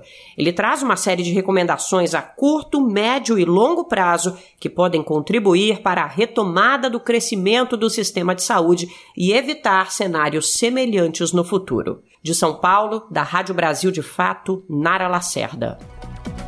Mais de 77 milhões de brasileiros não tomaram dose de reforço da vacina contra a Covid-19. O Ministério da Saúde recomenda que todos se imunizem contra a doença. Quem traz os detalhes é o repórter Eduardo Cupertino. Mais de 77 milhões de brasileiros ainda não se vacinaram com a primeira dose de reforço das vacinas contra a Covid-19, segundo dados do Programa Nacional de Imunizações. Estudos comprovam que o recebimento da dose de reforço amplia a resposta imunológica do corpo em mais de cinco vezes contra casos graves e mortes decorrentes da doença, enfatizando a necessidade de completar o ciclo vacinal. Atualmente, a média móvel de casos registrados de Covid no Brasil nos últimos sete dias é de 18 mil novos casos. Quanto aos óbitos, a média móvel é de 49 mortes em decorrência da doença. Em nota, o Ministério da Saúde enfatizou que as vacinas disponíveis nos postos de vacinação continuam efetivas contra as manifestações graves de Covid. Outras 24 milhões de pessoas ainda não tomaram a segunda dose de reforço. Os imunizantes estão disponíveis em mais de 38 mil postos de vacinação em todo o Brasil. A primeira dose de reforço para pessoas com mais de 12 anos de idade deve ser aplicada quatro meses após a segunda dose ou dose única. Já a segunda dose de reforço, no momento, é recomendada pelo Ministério da Saúde para a população acima de 40 anos de idade e trabalhadores da saúde, independente da idade. Com supervisão de Nádia Fadiani, da Rádio Nacional em Brasília, Eduardo Cupertino. Jornal Brasil Atual, edição da tarde, são 18 horas e 48 minutos. Com o aumento de casos de Covid-19, o uso de máscaras volta a ser obrigatório em aeroportos e aviões. São Paulo retoma a obrigatoriedade do item no transporte público a partir de amanhã. USP e Unesp já decidiram retomar o uso nas suas dependências. Com reportagem de Mariana Lemos, a locução é de Douglas Matos, do Brasil de Fato. Diante do aumento dos casos de Covid-19 nas últimas semanas, a Anvisa aprovou a obrigatoriedade do uso de máscaras em aeroportos e voos a partir desta sexta-feira. Desde agosto deste ano, o uso não era mais obrigatório nesses locais. Segundo a agência sanitária, os dados epidemiológicos demandam o retorno de medidas de proteção como o uso de máscaras, principalmente no transporte público e ambientes fechados. Com base no aumento dos casos, o Conselho Gestor da Saúde do Estado de São Paulo já recomendou que o uso de máscaras volte a ser obrigatório nos transportes públicos, sugestão que foi acatada pelo Estado e pela Prefeitura da capital. A Universidade de São Paulo e a Universidade Estadual Paulista, Unesp, também determinaram o retorno do uso obrigatório de máscaras. A medida se estende também ao Museu do Ipiranga, localizado na capital paulista, que é gerenciado pela USP. Na Paraíba, outro estado que está tendo alta considerável nos casos de Covid-19, o governo do estado lançou um decreto no Diário Oficial exigindo o uso das máscaras em locais fechados. Já no Rio de Janeiro, a prefeitura da capital afirmou que na quarta-feira, dia 24, descartou a retomada do uso obrigatório em locais públicos. Outras secretarias de saúde, como no Rio Grande do Sul, por exemplo, ainda estão discutindo o retorno ou não da obrigatoriedade do uso de máscaras nos locais fechados. De São Paulo, da Rádio Brasil de Fato, com reportagem de Mariana Lemos. Locução: Douglas Matos.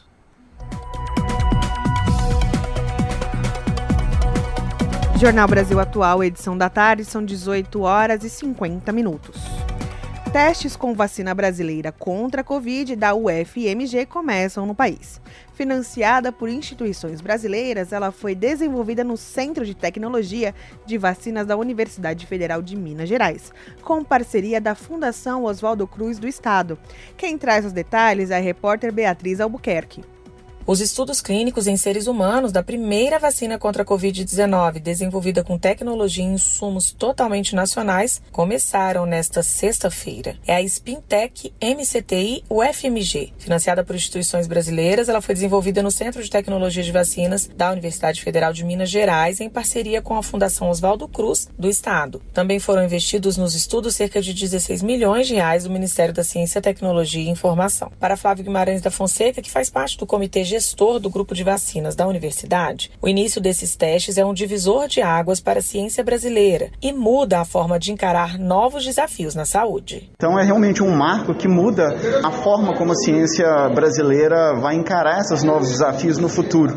É, a gente precisa entender que a autonomia na produção e no desenvolvimento de vacinas é um ponto essencial para o bem-estar da população a partir desse momento. Já o ministro Paulo Alvim destacou que, além de proteção aos brasileiros, essa nova vacina traz emprego e renda para o país. E aqui a gente tem muito orgulho de ser uma solução brasileira, feita por brasileiros, que chegará ao mercado por brasileiros, gerando conhecimento, riqueza, postos de trabalho e qualidade de vida para o nosso povo, com transbordamento para outras nações, com certeza.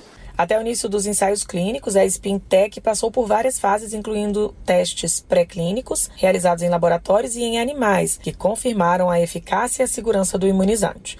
Os resultados foram publicados na revista Nature em agosto deste ano. Agora, os testes são realizados em três fases. Após a conclusão das fases 1 e 2, são enviados relatórios para a Anvisa, além da solicitação de autorização para a terceira e última etapa dos testes, que reunirá de 4 a 5 mil voluntários de várias partes do Brasil. O CT de vacinas abriu cadastro no dia 17 de novembro para quem deseja participar como voluntário das fases 1 e 2 de testes clínicos da nova vacina. Em menos de 10 dias, mais de mil pessoas se inscreveram para a triagem. A Anvisa já havia autorizado a realização dos testes clínicos em outubro e as pesquisas iniciaram em novembro de 2020. Da Rádio Nacional em Brasília, Beatriz Albuquerque. Neste 25 de novembro é celebrado o Dia do Doador de Sangue. No Brasil, uma campanha nacional da Fundação Pro Sangue Hemocentro de São Paulo busca aumentar os estoques do país, segundo dados do Ministério da Saúde. Quem traz os detalhes é o repórter Eduardo Cupertino. Neste 25 de novembro é celebrado o Dia do Doador de Sangue. A data escolhida pela Organização Mundial de Saúde em 2004 tem como objetivo sensibilizar a população e aumentar o número de doadores no mundo. No Brasil, uma campanha nacional da Fundação Pro Sangue Hemocentro de São Paulo busca aumentar os estoques do país. Segundo dados do Ministério da Saúde, apenas cerca de 3 milhões e 200 mil brasileiros são doadores de sangue, o que corresponde a 1,6% da população. O sangue doado é utilizado por pessoas com doenças hematológicas variadas, câncer, pessoas que se submetem a cirurgias eletivas de grande porte e para emergências. Por isso, o médico hematologista da Fundação Pro Sangue, Giannini, explica a importância de aumentar o número de doadores esses porcentos não atingem as nossas metas de obter o sangue abundante quando é necessário. É lógico que nós temos já hoje em dia a capacidade de dar prioridade para aquelas pessoas que estão necessitando mais do sangue, é, as cirurgias estão sendo menos invasivas, mas mesmo assim ainda há uma necessidade grande de sangue. Essa quantidade de sangue, ela depende da doação. Se as pessoas não doam, a gente fica sempre aquém daquela capacidade que a gente teria de promover uma situação mais favorável favorável para o paciente. Para ser doador, basta ter entre 16 e 69 anos e pesar mais de 50 quilos.